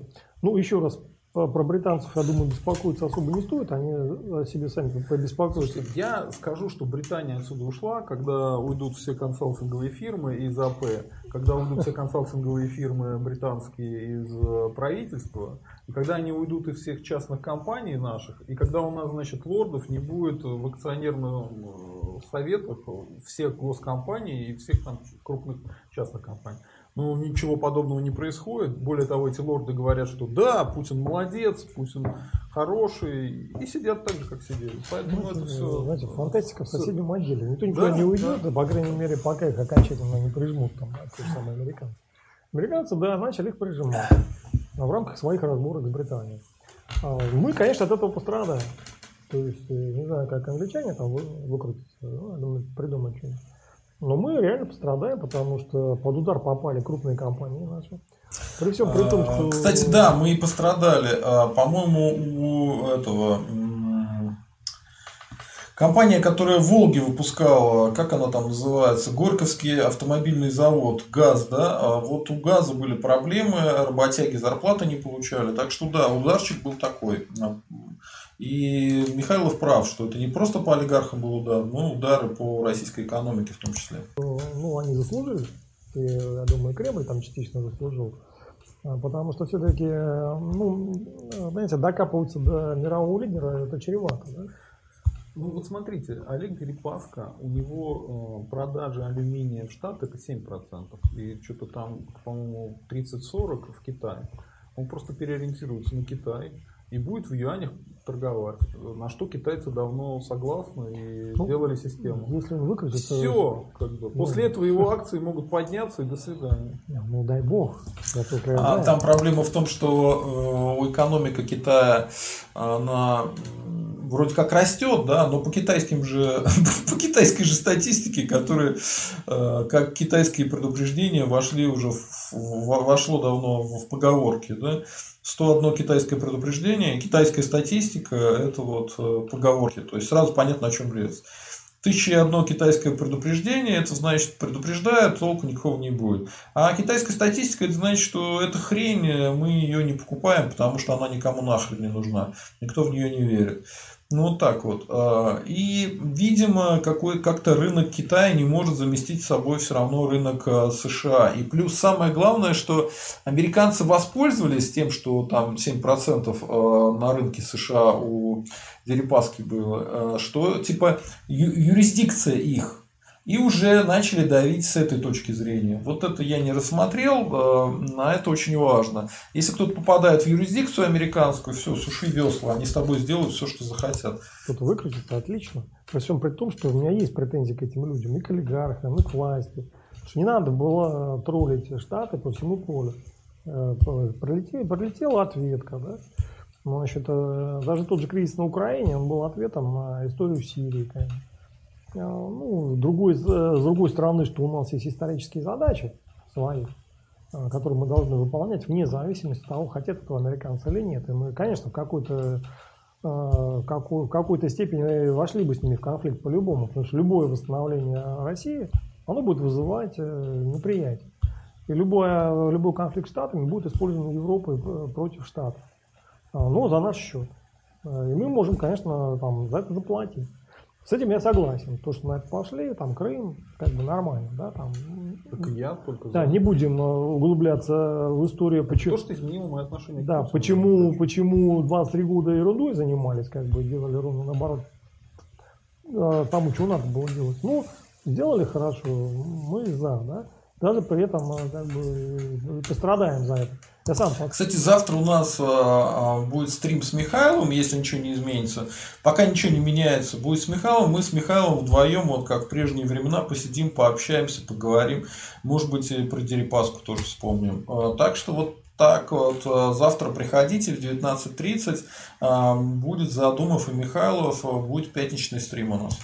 санкциями нахожусь от 35 стран, поэтому меня только спасает то, что нет счетов за границей, как бы, собственности. Мне, как бы, честно говоря, а, тоже какие-то проблемы создает, но все-таки не такие глобальные, как Дерипаска. Мы теперь с Дерипаской как бы в одной лодке. А, Но а, все, а, значит, граждане России, все пострадают от этих санкций, так или иначе. Потому что это удар по экономике, удар по крупным компаниям. Компании понесут потери. А Потери отразятся на в целом состоянии экономики. А Плюс бюджет там начнет им, там, предположим, помогать. Да? Это ударит еще и по бюджету дополнительно. И они меньше налогов заплатят. То есть пойдет там такой снежный ком э, проблем. И там действительно это могут же и дальше продолжить. Э, Там полно же всяких- Продолжат, Да. они анонсируют на следующей Да. неделе продолжение. по- полно же всяких олигархов, которых можно там э, реально прижучить. А вот нету, вот Э, почему-то только Дерипаску хватанули и все. Дерипаска в этом смысле оказался единственным олигархом, который попал под эти американские санкции. А, Может быть, они его конкретно показательно решили потрошить и посмотреть, что будут британцы делать. Британцы предложили вот план Бейкера. Ну, видимо, это в тот момент еще не было этой истории. Сейчас посмотрим. делают только нажав кнопку. А поэтому американцы пошли на серьезные санкции. Они ударят по нам достаточно сильно. Ну, если удастся отбиться каким-то образом и пережить это, ну, очень хорошо, будем на это надеяться. Ну, вам скажу, то, что дело Скрипаля показывает, что британцы тоже против нас имеют зуб, устроили не, ну, против нас да не, ну, чудовищную бросьте, ну, какой-. Это британский юмор, вы разве не поняли? Ну как, вот, ну вот сами подумайте. Не, я не знаю, там, кто там что делал. А в то, что это наши делали, я, ну, честно говоря, не верю. Вот просто не верю. Нет, ну я не буду э, утверждать, что они этого не делали. У меня нет таких, э, значит, сведений. И э, я не знаю, кто это сделал, зачем. Да. Но меня как бы удивляет один простой факт. Ну, предпо- было ра- раздуто кадило, что там Россия значит, применила там, оружие массового поражения. То есть не просто там, Никто не погиб. да, не, не просто там ножом прирезали или там трубой по голове дали, что, кстати, не менее болезненно и не, не менее опасно. Ну, британская традиция это по башке в мешок и в канал. Можно даже просто утопить, и концов нет, потому что утопленника очень трудно остановить причину смерти.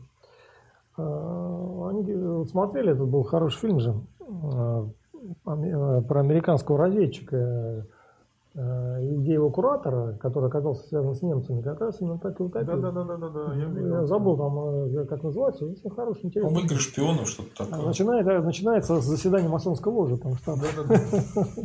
И потом германо-американского какого-то литературного Ну да, общество там было. да. Так вот, э, непонятно, непонятно, как применив оружие массового поражения, что уже там, ну в России же там тоже не идиоты там, да, сидят. Зачем применять, э, тем более после случая с Литвиненко, По поводу того, Зачем что не применять в идиоты, Лондоне? сомневаюсь. почему нельзя было там где-то... И причем никто не погиб. Так в этом-то и фишка. Ну, Погиб потом выяснилось, что от погиб. голода. да, Выяснилось, что погибла, погибла женщина. Здесь виновные конкретные, как бы, да? Два хомячка. Значит, э, если применили э, оружие массового поражения зачем-то, но при этом так и не убили, то есть хотели убить, но не Ну, то убили. есть русские, они настолько тупые, что они, во-первых, химическое оружие применили Понимаете, это в центре э, Лондона. За- Зачем-то дочку зачем-то травили, непонятно зачем. Да, Кому-то нельзя было граждан, пода- Да еще нельзя- и не смогли это да сделать. еще нельзя было подождать, когда, она уедет. Там. э. Значит, это э, можно объяснить только одним. Слушайте, единственное, что в этой истории абсолютно очевидно, это то, что они это использовали для военной пропаганды и для дипломатической изоляции. Ну, воен- это у них получилось. Да. А воевать кто будет? Американцы русские? Нет, я думаю, воевать будет Украина. Ну, неважно кто. На Значит, э, я имею в виду, что англичане точно не будут. Нет, они никак- Да. точно не будут. Поэтому они, ну, только Кремль сам вот этим сталинизмом он помогает военной пропаганде против России. Зачем они сталинизм, а, значит, ну как-то лояльно относятся? Те же, Знаете, вот за, за сталинизм это еще вот как-то Не-не-не, тяжело. не-не-не. А когда ты говоришь по телевизору, что вот вашего соседа проклятые русские, значит, понимаете, химическим оружием убивают, ну, и опять, вы должны постирать свою одежду, иначе вы тоже можете отравиться. Это действует очень хорошо, я, Да. я вас уверяю. С две недели, пиара, две-три, гениально. две-три недели действует, потом начинается вопрос. Вопрос уже задают. Ну да. Значит, и как говорил Геббельс, что ну, лгать в пропаганде, тем более что военный, что сам Бог велел, можно, да? Но нельзя лгать так, чтобы на следующее утро вас разоблачили. Поэтому вот этот английский юмор, он же в чем заключается? Что они раздули кадило, а доказательств нету, да? Слушайте, ну вы помните Малазийский Боинг? Нет, И Боинг, что? не, нет, подождите, Как не- давайте не В путать. каком а- году это было, сколько лет прошло, и до сих пор никто не знает, кто сбил малазийский Боинг. Они точно так же подвесят и все. А для нужного момента, как военная пропаганда, отлично Нет, сработало. Малазийский Боинг был использован в 2014 году. Да? Э, Значит, и потом использовался, ну, все с меньшим эффектом а, до сегодняшнего года. Это серьезная была как бы операция. Там трудно сказать, планировалась До сих пор никто не знает, что, Ну, что там показало расследование. Ну, Ничего. Украинцы сбили, что там знать. Но это как бы предположение. Значит, это не, я не могу под этим подписаться, потому что это вероятность высокая крайне, что сбили украинцы. В любом случае они за это отвечают, потому что это их зона ответственности. А, Имеется в виду диспетчерская зона ответственности. детали, э, но э, эта ситуация уже играет против э, тех стран, которые раскручивали, потому что ну, когда идет затягивание, идет отыгрывание в обратную сторону. Со сталинизмом другая история. Там не надо э, ничего придумывать. Вот он есть там вот эти люди, которые ходят там со Сталином.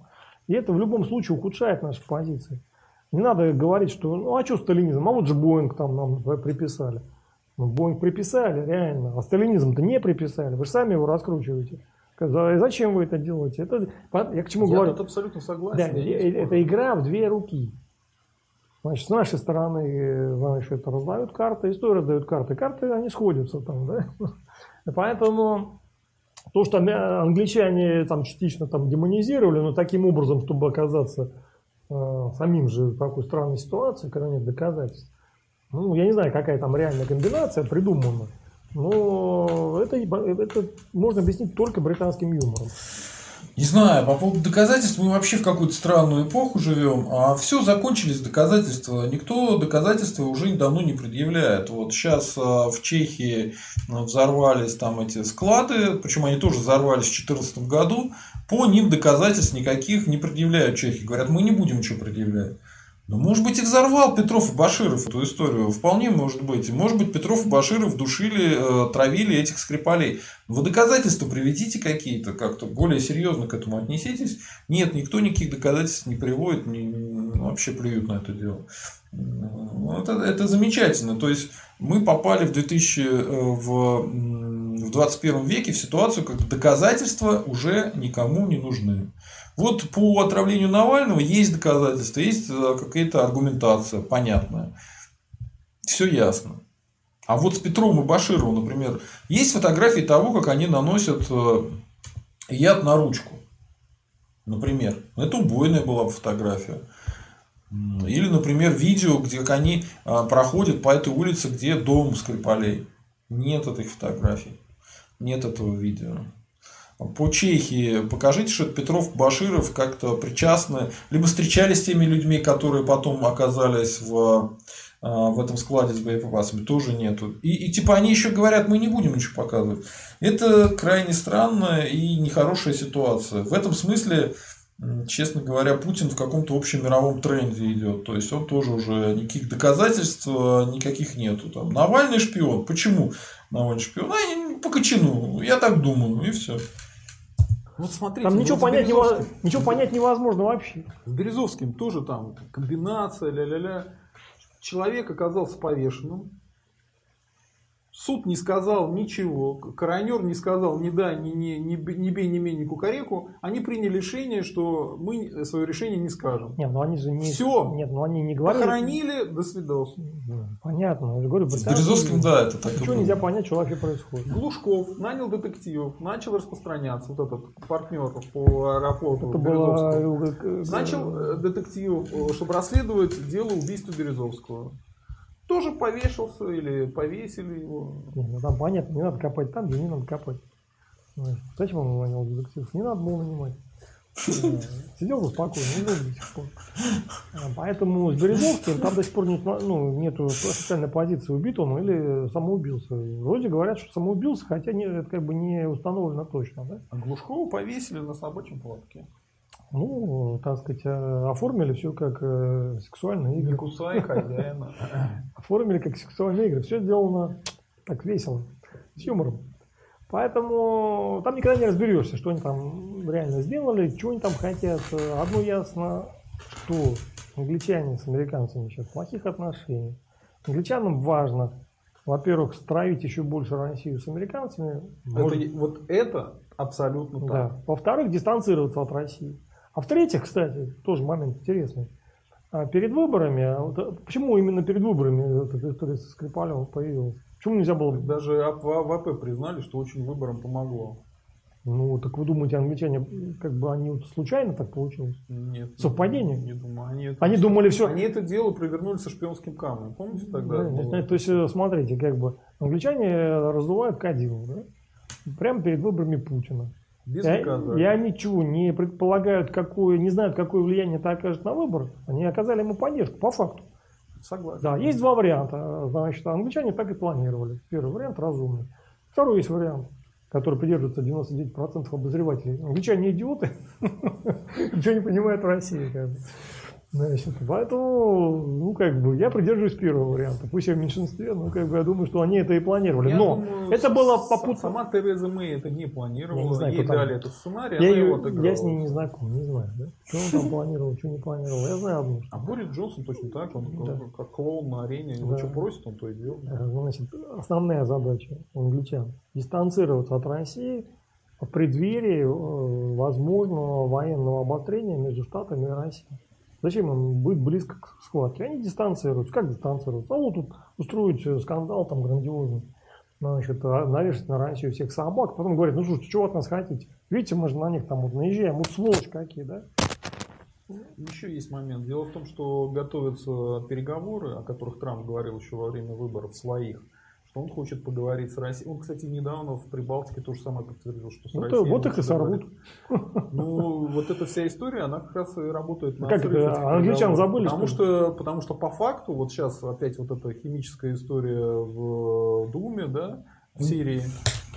Ну вот смотрите, э, смотрите, Трампу так и не удалось нормально поговорить с Путиным и что-то как-то о чем-то договориться. Хотя темы для договоров были, и якобы чуть ли Трамп не работал на Путина, по мнению американского истеблишмента. А нет, не смогли поговорить, ни о чем договориться не смогли. И, господи, э, с КНДРовским лидером и то больше разговаривал Трамп, чем с Путиным.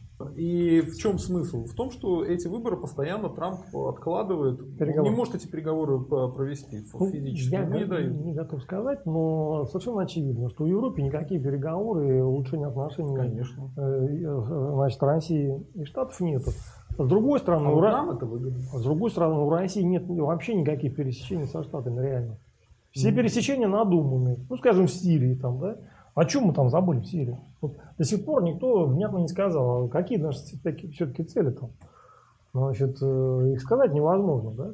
То есть, года назад. понятно, что есть какие-то цели, но их невозможно озвучить, да? Ну, самое простое, это и то, что, кстати, стали все вокруг говорить, что после Украины с нами не хотели садиться за стол переговоров, а из-за Сирии они вынуждены с нами садиться Да, за стол ерунда все переговоров. это. Значит, и это, во-первых. Во-вторых, э, в арабском мире так к нам отношение очень сильно изменилось в лучшую Я сторону. не уверен, что мы изменились в лучшую сторону, учитывая, что мы за шиитов против суннитов. Я бы так не э, сказал. Саудовская Аравия с нами, э, с нами сотрудничает. Это сунниты. Нет, там немножко центр суннитский. э, там- И Иран с нами Послушайте, сотрудничает. это, значит, не, сто, не стоит овчинкой выделки, да? Какой черт нам это нужно сотрудничество с Саудовской Аравией? Я с вами согласен в другом. Вот в том, что вы начали, что у нас нету Ну, а зачем нужно Саудовской Аравии сотрудничать, понятно, чтобы цены на нефть держать. Но, как ни странно, цены на нефть они пошли вниз, и уже внизу довольно долго, и как их не пытаются поднять, ни мы, ни саудиты, ни хрена не получается. пересечений с ними. Единственное, что если договориться с ними, что Украина это наша земля, да, и Беларусь наша земля, и вы в наш э, дворик не лезьте. И американцы на это, в принципе, согласны, потому что что им на Украине? На Украине для них ничего Ну, полезного как нет, нет. там есть кое-что полезное, значит. Там э, кроме земли больше ничего Нет, нет. во-первых, они тоже, вот смотрите, вот арабская весна, да, Украина. Значит, э, э, это, это вся, вся зона, она отделяет Европу от ресурсов а, стратегически. А, Арабы отделены, ну, это как бы нефть, Россия это нефть и газ. Да? Ну, значит, в Катаре тоже там газ. Значит, задача американцев э, создать, э, взять под контроль эти зоны. И Украину, и Прибалтику, которая там более-менее контролируется американцами. Ну, более-менее, не полностью, конечно. Значит, и держать руку на пульсе, да. Хотим там, как бы, осложняем жить европейцам. Ну, смотрите, вот если в этой ситуации а, они вот от этой стратегии, да, и от стратегии разделения русского народа там на Украину Ну, это, это- переходит к тому, что они получают нейтралитет России в возможном военном конфликте с Китаем, который куда более реальный, чем возможный военный конфликт с Россией. ну, это не факт. Это, это разве не приз? Понимаете, это не факт. Э, не- Россия сейчас это военный практически партнер Китая. А если Россия становится нейтральной? ну, Как смотрите, Европа сидит молчит. Нет, во-первых, Это э, же отлично. Американцы, Для американцев. американцы могут и другую карту разыграть, они могут и китайскую разыграть против России. Да, они Потому что Россия, способны. не, Россия выглядит э, таким, значит, ресурсом европейским. А, Потому что мы выполняем за них там какую-то грязную работу. А, Ну, по факту так Ну, получается. шпага европейская.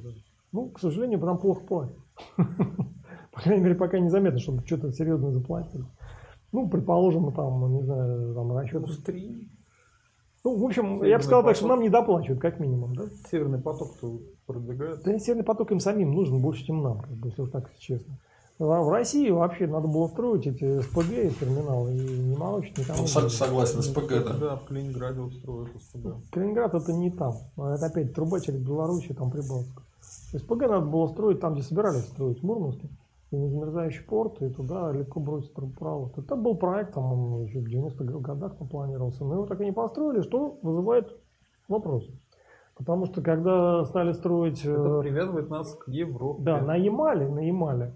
А, Там очень дорого и очень сложно. Вот Этот порт там построили. Это все очень сложно. Северный морской путь, да. Ну, это тяжелая история, очень дорогая, тяжелая. Ну, возможно, тоже неплохо, я не знаю, да.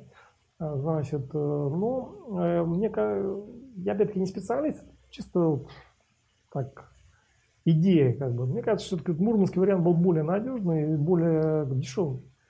И он э, нас отвязывал от жесткой привязки к трубопроводу. А, Вы последний скандал слышали, когда э, Газпром вынужден был списать там, на 50 миллиардов рублей э, трубу, которую турецкий поток-2 там э, Да, они да, уже да, кинули, да? Да. Ну, слушайте, если так хозяйствовать, то, конечно, никаких денег никогда не будет, и уважения нигде не будет. Потому что это выброшено на ветер деньги, Ну, почему? Возможно, этих труб и не было никогда. ну, это еще хуже.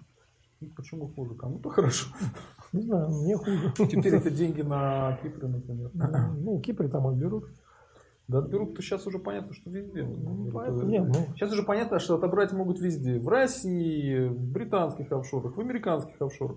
Просто везде разная степень вероятности. И сейчас, как ни странно, в путинской России меньше вероятность, что у вас отнимут деньги, чем в Штатах или в Британии. почему-то люди так не думают. Думаю.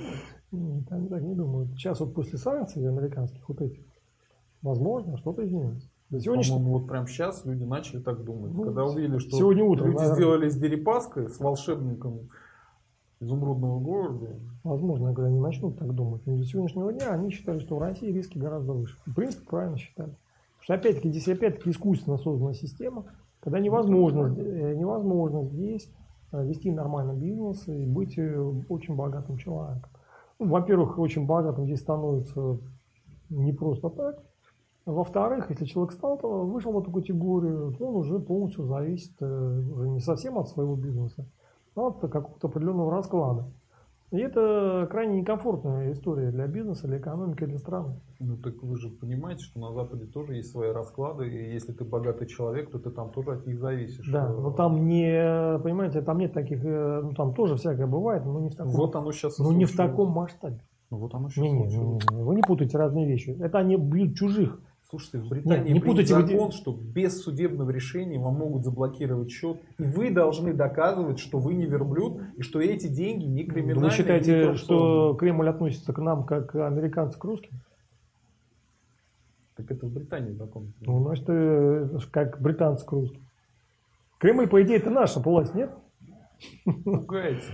Нет, я не пугаю, я просто говорю, что Кремль э, к русским бизнесменам, или там условный Кремль, там, или как это назвать еще, они должны относиться как к своим. Это должна... Вообще в стране должно быть 200 семей, которые все решают.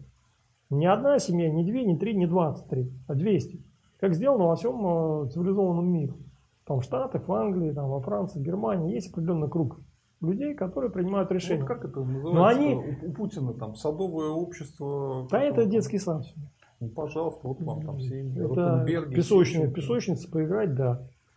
Серьезно? Кооператив Они- озера. Они все зависят от Путина. Одна нажатие кнопки, их нету. Вылетели в атмосферу. Проверить, как там есть воздух или нет.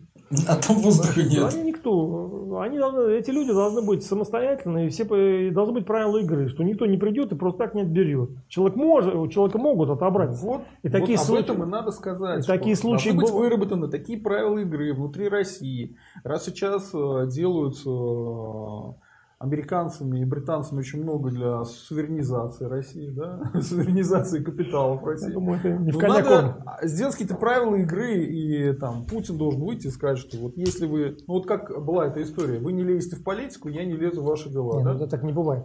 Ну, Что значит не лезть в политику? А куда лезть? Ну, был же такой общественный договор ну, в начале был, это тоже детский сад. Кончилось все, как известно, э, да, э, понятным образом.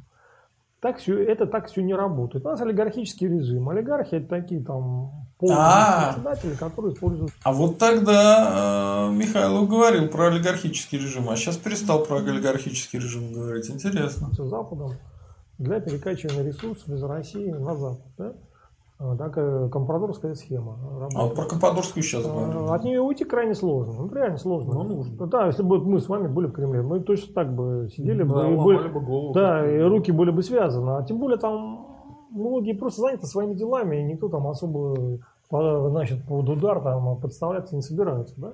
Да большинство, я думаю. 99% они, ну, тех людей, кто принимает решения, у кого есть возможности там, ресурсы распределять, они уже там обеспечили все аэродромы, значит, и так. Так сейчас эти все аэродромы, Ну, это они, не, они так не думали, что так получится, потому что они были достаточно наивными людьми, пора думать. ну, уже многим и поздно думать. Ну, А Некоторым остается только расслабиться, получать удовольствие. Можно, это, э, Дерипаска сейчас не женат, а рыбка в тюрьме, как бы, он ее может вытащить. Значит, заняться личной жизнью. Кстати, интересная вот у меня мысль появилась, когда я это смотрю. А не может ли такое быть, что Путин ухудшает ситуацию здесь, а, как раз для того, чтобы люди, задумавшиеся, что нужно деньги хранить э, в РФушке, чтобы они об этом не думали, а чтобы они в ужасе бежали из, э, из РФ со своими деньгами, потому что по сравнению с санкциями а, американскими или британскими, э, вообще безо всяких санкций наезды Путина это страшнее. Может, поэтому Путин и ухудшает ситуацию в РФ экономическую все дальше, и больше, и сильнее, и круче. И на этом фоне уже какие-то там наезды на Дерипаску со стороны Америки выглядят э, наивной мелочью. Подумаешь, э, вот куча у меня знакомых бизнесменов говорят, что валить надо, валить надо, валить надо, валить. Здесь делать нечего. В любой момент может быть с тобой что угодно. Ну, как бы, может быть, это они в две руки действительно играют. Черт все знает. Ну, только не с рыбкой. а то- А ладно, что там рыбка там? вот, Нормальная рыбка. Не хуже других. По крайней мере, она бита жизнью. Да, Она будет ценить помощь. И всю жизнь будет благодарна. Что будет еще? Ну, рыбка может так думать, но вряд ли так думает Дерипаска. Не знаю. Пусть думает, и мы -то сейчас как раз... Думаю, ему есть о чем подумать. Да, ему есть о чем подумать. Так что эти санкции, они нам дорого обойдутся. Ну, возможно, они э, будут иметь какой-то оздоровляющий эффект. Ну, то есть они да, Нет, об- не- там, нет, на пока нет. 70% э, нанесут удар, на 30% это определенная возможность э, нам ну, кое-что переиграть. Ничего не переиграли. Три года прошло уже. видно. Вообще, как думаете, вот эта суверенизация капитала и появление национального капитала в РФ, это реально или нет? Ну, это реально, этот процесс, он постоянно идет, но это процесс длительный. И э, я так понимаю, что на определенном Ну, уровне... Стоп, вот есть один момент, который действительно начали делать в РФушке. А, Заключили специальные договора о двойном налогообложении, чтобы снимать там не 13%, а, по-моему, 15% с, а, с капиталов, которые выводятся. И, по-моему, с Нидерланда Нидерланды не захотели заключать, и против них там ведется какая-то сейчас такая серьезный наезд. Ну, вроде вот это. Вот это вроде что все, что они так серьезно делают в плане суверенизации. Это действительно факт, это есть, этим занимаются. Ну, врать не буду. Я уже много раз говорил, что вижу, то и говорю. Как бы. Если даже Путин что-то делает э, такое понятное, ну, значит, так оно и есть. Капитал. А раньше они, по-моему, могли чуть ли не за 3-4% выводить. Как-то как так было. Не за 13, а за 3-4%. Ну, по крайней мере, это вот они после э, изменения в Конституцию вот этой штукой стали заниматься. Они ее объявляли, что будут это делать, и действительно этим занимаются. Просто не, ему не дают расти. Вот эта вся система, когда, э, значит, те же чиновники, там, олигархи, они все завязаны в каких-то темных делишках. Значит, она ведет к тому, что у людей нет уверенности в завтрашнем дне. Ну, а действительно, ну вот, допустим, ты какой-нибудь губернатор, да, у тебя дома м, деньги лежат штабелями. Что с ними делать? Выводить на Запад? Там могут тебе под санкции попасть в любой момент. Ты туда их только перевел, все, они имеют к себе доступ и могут тебя в любой момент шантажировать этими деньгами, там, детьми, которые у тебя учатся и так далее. Если ты ничего этого не сделал и никуда эти деньги не увел, вот они у тебя лежат дома, к тебе приходят с обыском, там, ну, допустим, Путину не понравилось, что ты там в бане сказал про Путина, да? или что у тебя рейтинг какой-то слишком большой по сравнению с путинским рейтингом. Может быть, даже не Путину не понравилось, может, в администрации кому-то не понравилось, там, 30-степенному Селифану Ивановичу не понравилось. Вайна что-то не понравилось, да? И все, к тебе приходит домой, находит эти деньги, показывает деньги по телевизору, и ты едешь на зону. Куда ни кинь, везде клин. Еще интересная, кстати, тема была. Эти самые э, губернаторы, э, не буду говорить, губернаторы или нет, были какие-то жулики нового поколения, они собирали деньги. Э, как выяснилось, потом это типичная вот эта пирамида финансовая. Но они об этом не знали. И выяснилось, что туда как раз чиновники, генералы очень много вкладывали деньги. То есть эти люди еще не знают, куда и как вкладывать деньги. У них нулевые знания об этом. Они не умеют применять каких-то людей, которые бы эти деньги брали на себя были бы э, формальными руководителями, формально каких-нибудь компаний, через которые прокачиваются деньги, да, ничего это не умеют делать. И, по сути дела, все эти деньги теряются. У силовиков вообще смешно, они деньги прям гноят в квартирах. Губернаторы вот часы какие-то покупают, э, тоже гноят деньги в квартирах. Ну, это какой-то ужас э, и смешно. А с другой стороны, если они выводят эти деньги на Запад, все, Запад имеет к ним доступ. И учитывая, что сейчас ситуация для Путина аховая, он боится вообще всех западных спецслужб, они, соответственно, сейчас всех, кто пытается деньги на Запад выводить, они будут их э, вылавливать, вылавливать. То есть получится в какой-то момент, что, наверное, более патриотично украсть деньги и э, сделать из квартиры гигантский кошелек да, или гигантское деньги хранилище это больше патриот, чем тот, который вывел деньги на Запад, и, соответственно, Запад от него в любой момент может потребовать услуг. А какая может быть услуга? Напасть на Владимира Владимировича, сделать какую-нибудь страшную историю. Поэтому, ну вот, если пойдет раскол элит, он может быть и по этой теме пойти, потому что, ну, какая-то ситуация безвыходная. Вот. Э, человек воровал для чего? Для того, чтобы мучиться, не знать, куда деньги засунуть, что с ними сделать. Страшные дела, страшные дела. А как вести бизнес там на 50 лет вперед? То есть ты понимаешь, что завтра придет вот про крипту, про крипту надо, наверное, поговорить. Ну, там тоже есть свои э, какие-то вещи. Про крипту буду делать передачу. А, сейчас книжечку читаю, почти дочитываю про крипту. Там есть возможность определенным образом деньги выводить в крипту. Но там тоже придется договариваться. И там есть китайские биржи, есть американские биржи, европейские биржи там придется тоже, ну, то есть знающий должен человек этим заниматься. Просто так можно тоже там все потерять легко. Куча бирж э, вообще испаряется с вашими деньгами. Короче говоря, финансовая история, она очень сложная. А тут еще должна быть не просто финансовый какой-то советник, не просто какая-то компания финансовая, а должны быть финансисты, которые очень аккуратно ваши деньги вкладывают на Западе от чужого лица, чтобы эти деньги были к вам никак не привязаны. Это, это сложная история, этим, не, не, честно говоря, не умеют у нас заниматься. И потом тоже нельзя сказать, что на, на всем Западе. Надо смотреть там смотреть, в какой ты ситуации находишься. Что-то припрятать там э, в Штатах, что-то припрятать в Британии, что-то припрятать в той же России. Во что можно вкладывать в России? Тоже вопрос. Он Рудников здесь вкладывался, его взяли, он рейдеры разграбили. Клячин такой есть, да, разграбил человека. Так что всюду вопросы, всем этим надо заниматься, и тот, кто будет этим заниматься, он будет хорошо поднимать и зарабатывать деньги. Вот так вот. Сейчас берут. Э, ну, даже и честно, ну, а честно сейчас, понятие честности в нынешнем бизнесе, оно такое крайне относительное, как бы, да. И э, правила игры такие, что хочешь не хочешь, ты все равно где-то что-то нарушишь, все равно где-то пойдешь на какие-то компромиссы, даже если ты так вот абсолютно честный ну, человек. Вот мне кажется, очень хорошо бы и частично могло поменять правила игры, вот эту схему компрадорскую, если бы здесь все-таки сделали финансовый центр рублевый, ну, у них не и получится. Попытались бы, попытались бы хотя бы на уровне вот этого Евразийского союза. Ну, его нет. Его Потому что если в Лондоне если британские офшоры нам прикрывают, американские прикрывают, ну а что еще делать? Только с Китаем торговать и свой делать финансовый центр. Биткоинами заниматься. Да какие биткоины? Ну почему нет? Люди же занимаются. Куда деваться? Значит, э, здесь э, у нас э, не хватает специалистов такого уровня, которые могли бы сказать, что надо делать глобально. Да? А если даже они кому-то скажут, то никто не будет слушать. Уж тем более никто не будет этого делать. Ну как, они вынуждены просто самим ходом ну, событий ну, пока они... делать свой финансовый да. центр. Ну, Все. Ничего у них не получается и не будет. Нету никакого Евразийского союза. Это фейк. Да? Евразийский союз, там, по-моему, есть хотя одна страна, кто признал там Абхазию там, или эту Осетию хотят. Никого нету. Я уж не говорю там про Крым и Новороссию.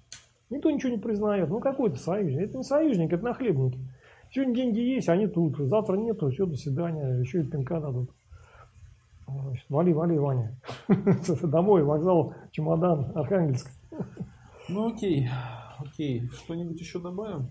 Ну, добавим то, что отчаиваться не надо. Мы, правда, не знаем, как вообще будет ситуация. Может, она отыграется еще. Очень трудно точно предсказать. А, но в любом случае это болезненный удар. Нам нужно его выдержать, э, извлечь уроки и понимать, что наши проблемы, они будут долго решаться. То есть они могут в один день решиться каким-то там раскладом мировым, там, мы не знаем этого. То, что от нас зависит, от нас зависит только вот медленно-медленно там, выползать. А могут э, в Кремле принять решение нанести удар по филиалам американской компании? Ну, нанесут они удар, а что толку? Да, это нас не спасет. Здесь Шлюмберже есть, Хлебет. Ну, дальше мы сами, мы первые пострадаем от этого. Нет, они что-то там изобразят, я не знаю, что они придумают. Прямого, как бы, вот, э, зеркального ответа не получится из-за разной системы. Американские компании здесь есть несколько, но они не зависят от нашего рынка абсолютно серьезно. Ну, по крайней мере, они не так зависят, как Русал там от западных рынков.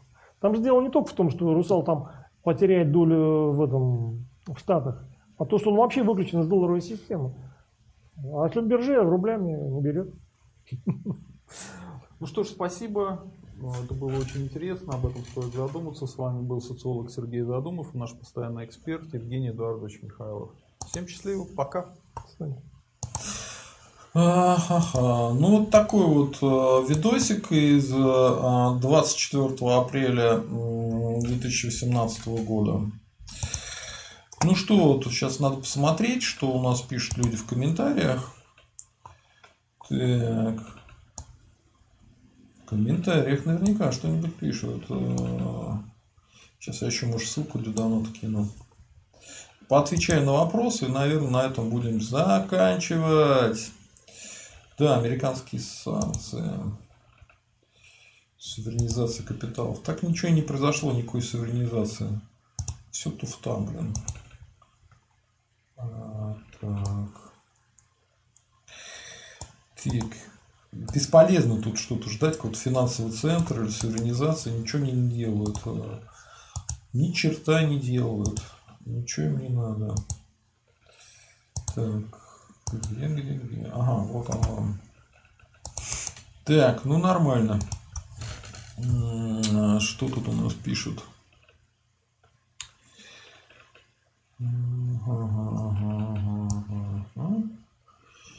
Так. Станислав Ануфриев. Навальный это прошлое, судя по подписке, это 1%. Какой подписки? Чьи подписки? Какой 1%? О чем вы вообще говорите? У меня канал не навальнистов вообще. Юзер а, русский, это были крещены православные. Так, это срач, Украина срач неинтересно. Станислав Ануфриев э, ругаются опять. Так, Ибрагим э, Озбулат узнал о пророчествах преподобного Паисия. Паисий говорил, что будет война между Турцией и Россией. РФ сначала будет проигрывать, потом победит, и царь Граст отдаст Греции. Турки крестятся. Что думаете? Я по этому поводу думаю, что это пророчество написали сами греки. Потому что какие-то уж прям русские очень добрые. Воевать с Турцией, проигрывать, потом выиграть, а потом взять Царьград отдать грекам. А с какого хрена-то грекам-то непонятно. Так что это сами греки и придумали все это. Не верю в это дело. Юзер Костя Шумейко, ДКБ уже трещит по швам. А, так-то и в НАТО бывали похожие случаи. Турция отняла у Греции половину Кипра. Да, была война. А, Станислав Ануфриев. Э, ЖК плотно в стул был впившийся, всем большинством Давид Кузнецов проиграл. Господи, боже мой. А, а, ну понятно. Станислав Ануфриев еще и гонит на Михайлова. Дурачок. Э, дурачок. Чок-чок. Так, Дмитрий Сканигбергу, привет. Э, неожиданный стрим как-то, да? Неожиданный стрим. Неожиданный стрим, бывает такое. Наш спонсор, кстати, народ, знаете, спонсорами канала. А, ну, я сделал неожиданный стрим, объясню почему. Потому что э, буквально вчера или сегодня мне прислали информацию по поводу того, что говорил про меня Артемов. И поэтому, чтобы клевету как-то пресечь и по этому поводу клеветы высказаться, я, собственно говоря, этот стрим внезапно и сделал. Так-то я сегодня не хотел никакого стрима делать, но пришлось, пришлось, пришлось. Так. А, Вильям Нетворк. Европарламент пригрозил России отключением свифта и эмбарго на газ. А, ну, вообще, что-то новенькое вы говорите. А, Европарламент, наоборот, сказал, что SWIFT – это частная компания. А, ну вот, э, это вы Радио Свободу цитируете, да? Да, 29 апреля. Сейчас посмотрим, что там говорит. Европарламент призвал в случае вторжения российской армии на территорию Украины. Какая, какое вторжение российской армии на территорию Украины? О чем вы говорите? Ничего не происходит. Наоборот, войска отвели. Уже хоть туфта, да? Ввести жесткие санкции против России, именно отключить ее от международной системы банковских платежей SWIFT. Еще раз, они сами недавно сказали, что система банковских платежей SWIFT это частная система, она не имеет отношения к ЕС. Что они, как ее отключить? Как ты можешь отключить от того, что тебе не принадлежит? Ввести эмбарго на поставки нефти и газа из России, запретить въезд в ЕС российским олигархам и членам их семей, заблокировать их активы. Просто праздник какой-то. Если это выполнит, это будет просто чудесно. Это прям будет невероятно. И совершенно против их интересов. А, такие предложения содержатся в резолюции, одобренной Европарламентом в четверг. Она посвящена нарушению прав находящегося в заключении в России Алексея Навального. Ну, это понятно, тут они да, это понятно. Наращивание российского военного присутствия у границ Украины, а также взрывом на складах боеприпасов в Чехии в 2014 году, в которых чешские власти недавно обвинили российские спецслужбы бездоказательно. Ну, может быть, кстати, и взорвали, черт его знает. Ну, сейчас посмотрим, да. Среди тех мер, которые депутаты Европарламента предлагают принять, немедленно остановка газо... строительства газопровода «Северный поток-2», санкции против лиц, участвующих в преследовании Навального, а также высылка российских дипломатов из стран ЕС в знак солидарности с Чехией. Какое-то безумие. Некоторые страны уже выслали от одного до трех дипломатов, но речь идет пока о меньшинстве стран ЕС. Также рекомендовано распространить европейский аналог закона Магнитского на преступления, связанные с коррупцией. Да, разговоры об этом шли. Документ поддержало большинство фракций Европарламентом. За проголосовало 569 депутатов, против 67. Так, отключить Россию от SWIFT и не покупать у нее нефть и газ предлагается впервые. Угроза таких мер должна, по мнению членов Европарламента, заставить Россию отказаться от агрессивных планов в отношении Украины. Ребятки, смотрите, э, э, я еще потом почитаю, просто покупать нефть и газ э, у России выгодно европейцам. Использовать SWIFT с Россией тоже выгодно европейцам. С какого хрена они будут сами себе наступать на хвост? Непонятно, да? В документе подчеркивается, что несмотря на сообщение об отводе войск, Европарламент по-прежнему обеспокоен значительными военными присутствием на границе с Украиной, незаконно аннексированным Крым, Крыму. Да. А, резолюция носит рекомендательный характер. То есть эта резолюция ни о чем. Ни о чем. Они рекомендуют. Рекомендуют. Вот это все равно, что, знаете, это... Есть банк, а, ты у него хочешь взять кредит подходит Вася и говорит, рекомендую дать ему кредит. А ты кто? А я хер в пальто. Ну и все. Это ни о чем. Рекомендация это ни о чем. Вот если человек на себя свои долги берет, тогда это рассматривается. А так рекомендации. Рекомендация это неинтересно. Так, дальше что? Такие меры, как остановка строительства Северного потока 2 или введение санкций против олигархов, Европарламент уже предлагал после ареста Навального в январе. То есть они это 100 а, тысяч и одно китайское предупреждение, о котором я говорю. ЕС тогда ввел санкции против ряда руководителей российских силовых структур, которые и так никуда не выезжают. Да? Да, глава внешнеполитического ведомства ЕС Жозеп Барель ранее заявил на сессии Европарламента, что как отключение э, России от SWIFT, так и остановка строительства Северного потока-2 не в компетенции Евросоюза. То есть это рекомендация по тому поводу, который еще не в компетенции Евросоюза. Гениально! Вот о чем, о чем мы тут вообще обсуждаем? Речь идет о решениях частных компаний или же отдельных государств. Северный поток-2 это Германия, а SWIFT это конкретно частная компания. Да? Барель подчеркнул, что российские власти, по его мнению, взяли курс на конфронтацию с ЕС, но отметил важность сохранения каналов для диалога.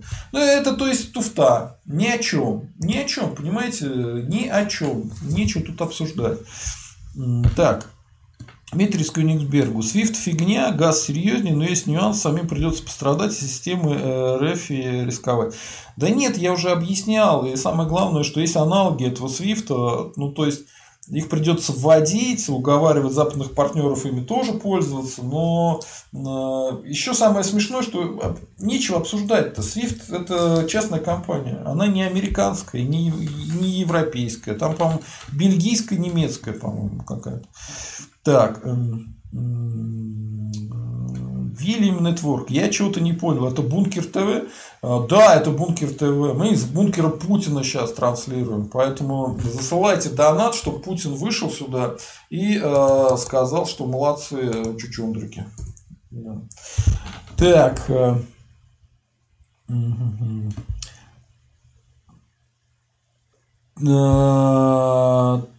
333 с тебя 500 рублей за то, что дышишь.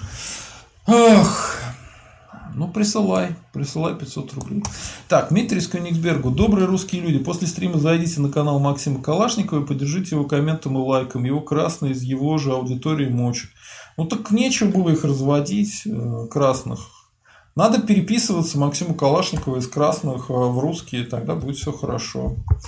А, Дмитрий из Кёнигсбергу. Вот к чему приводит заигрывание с красноками, да?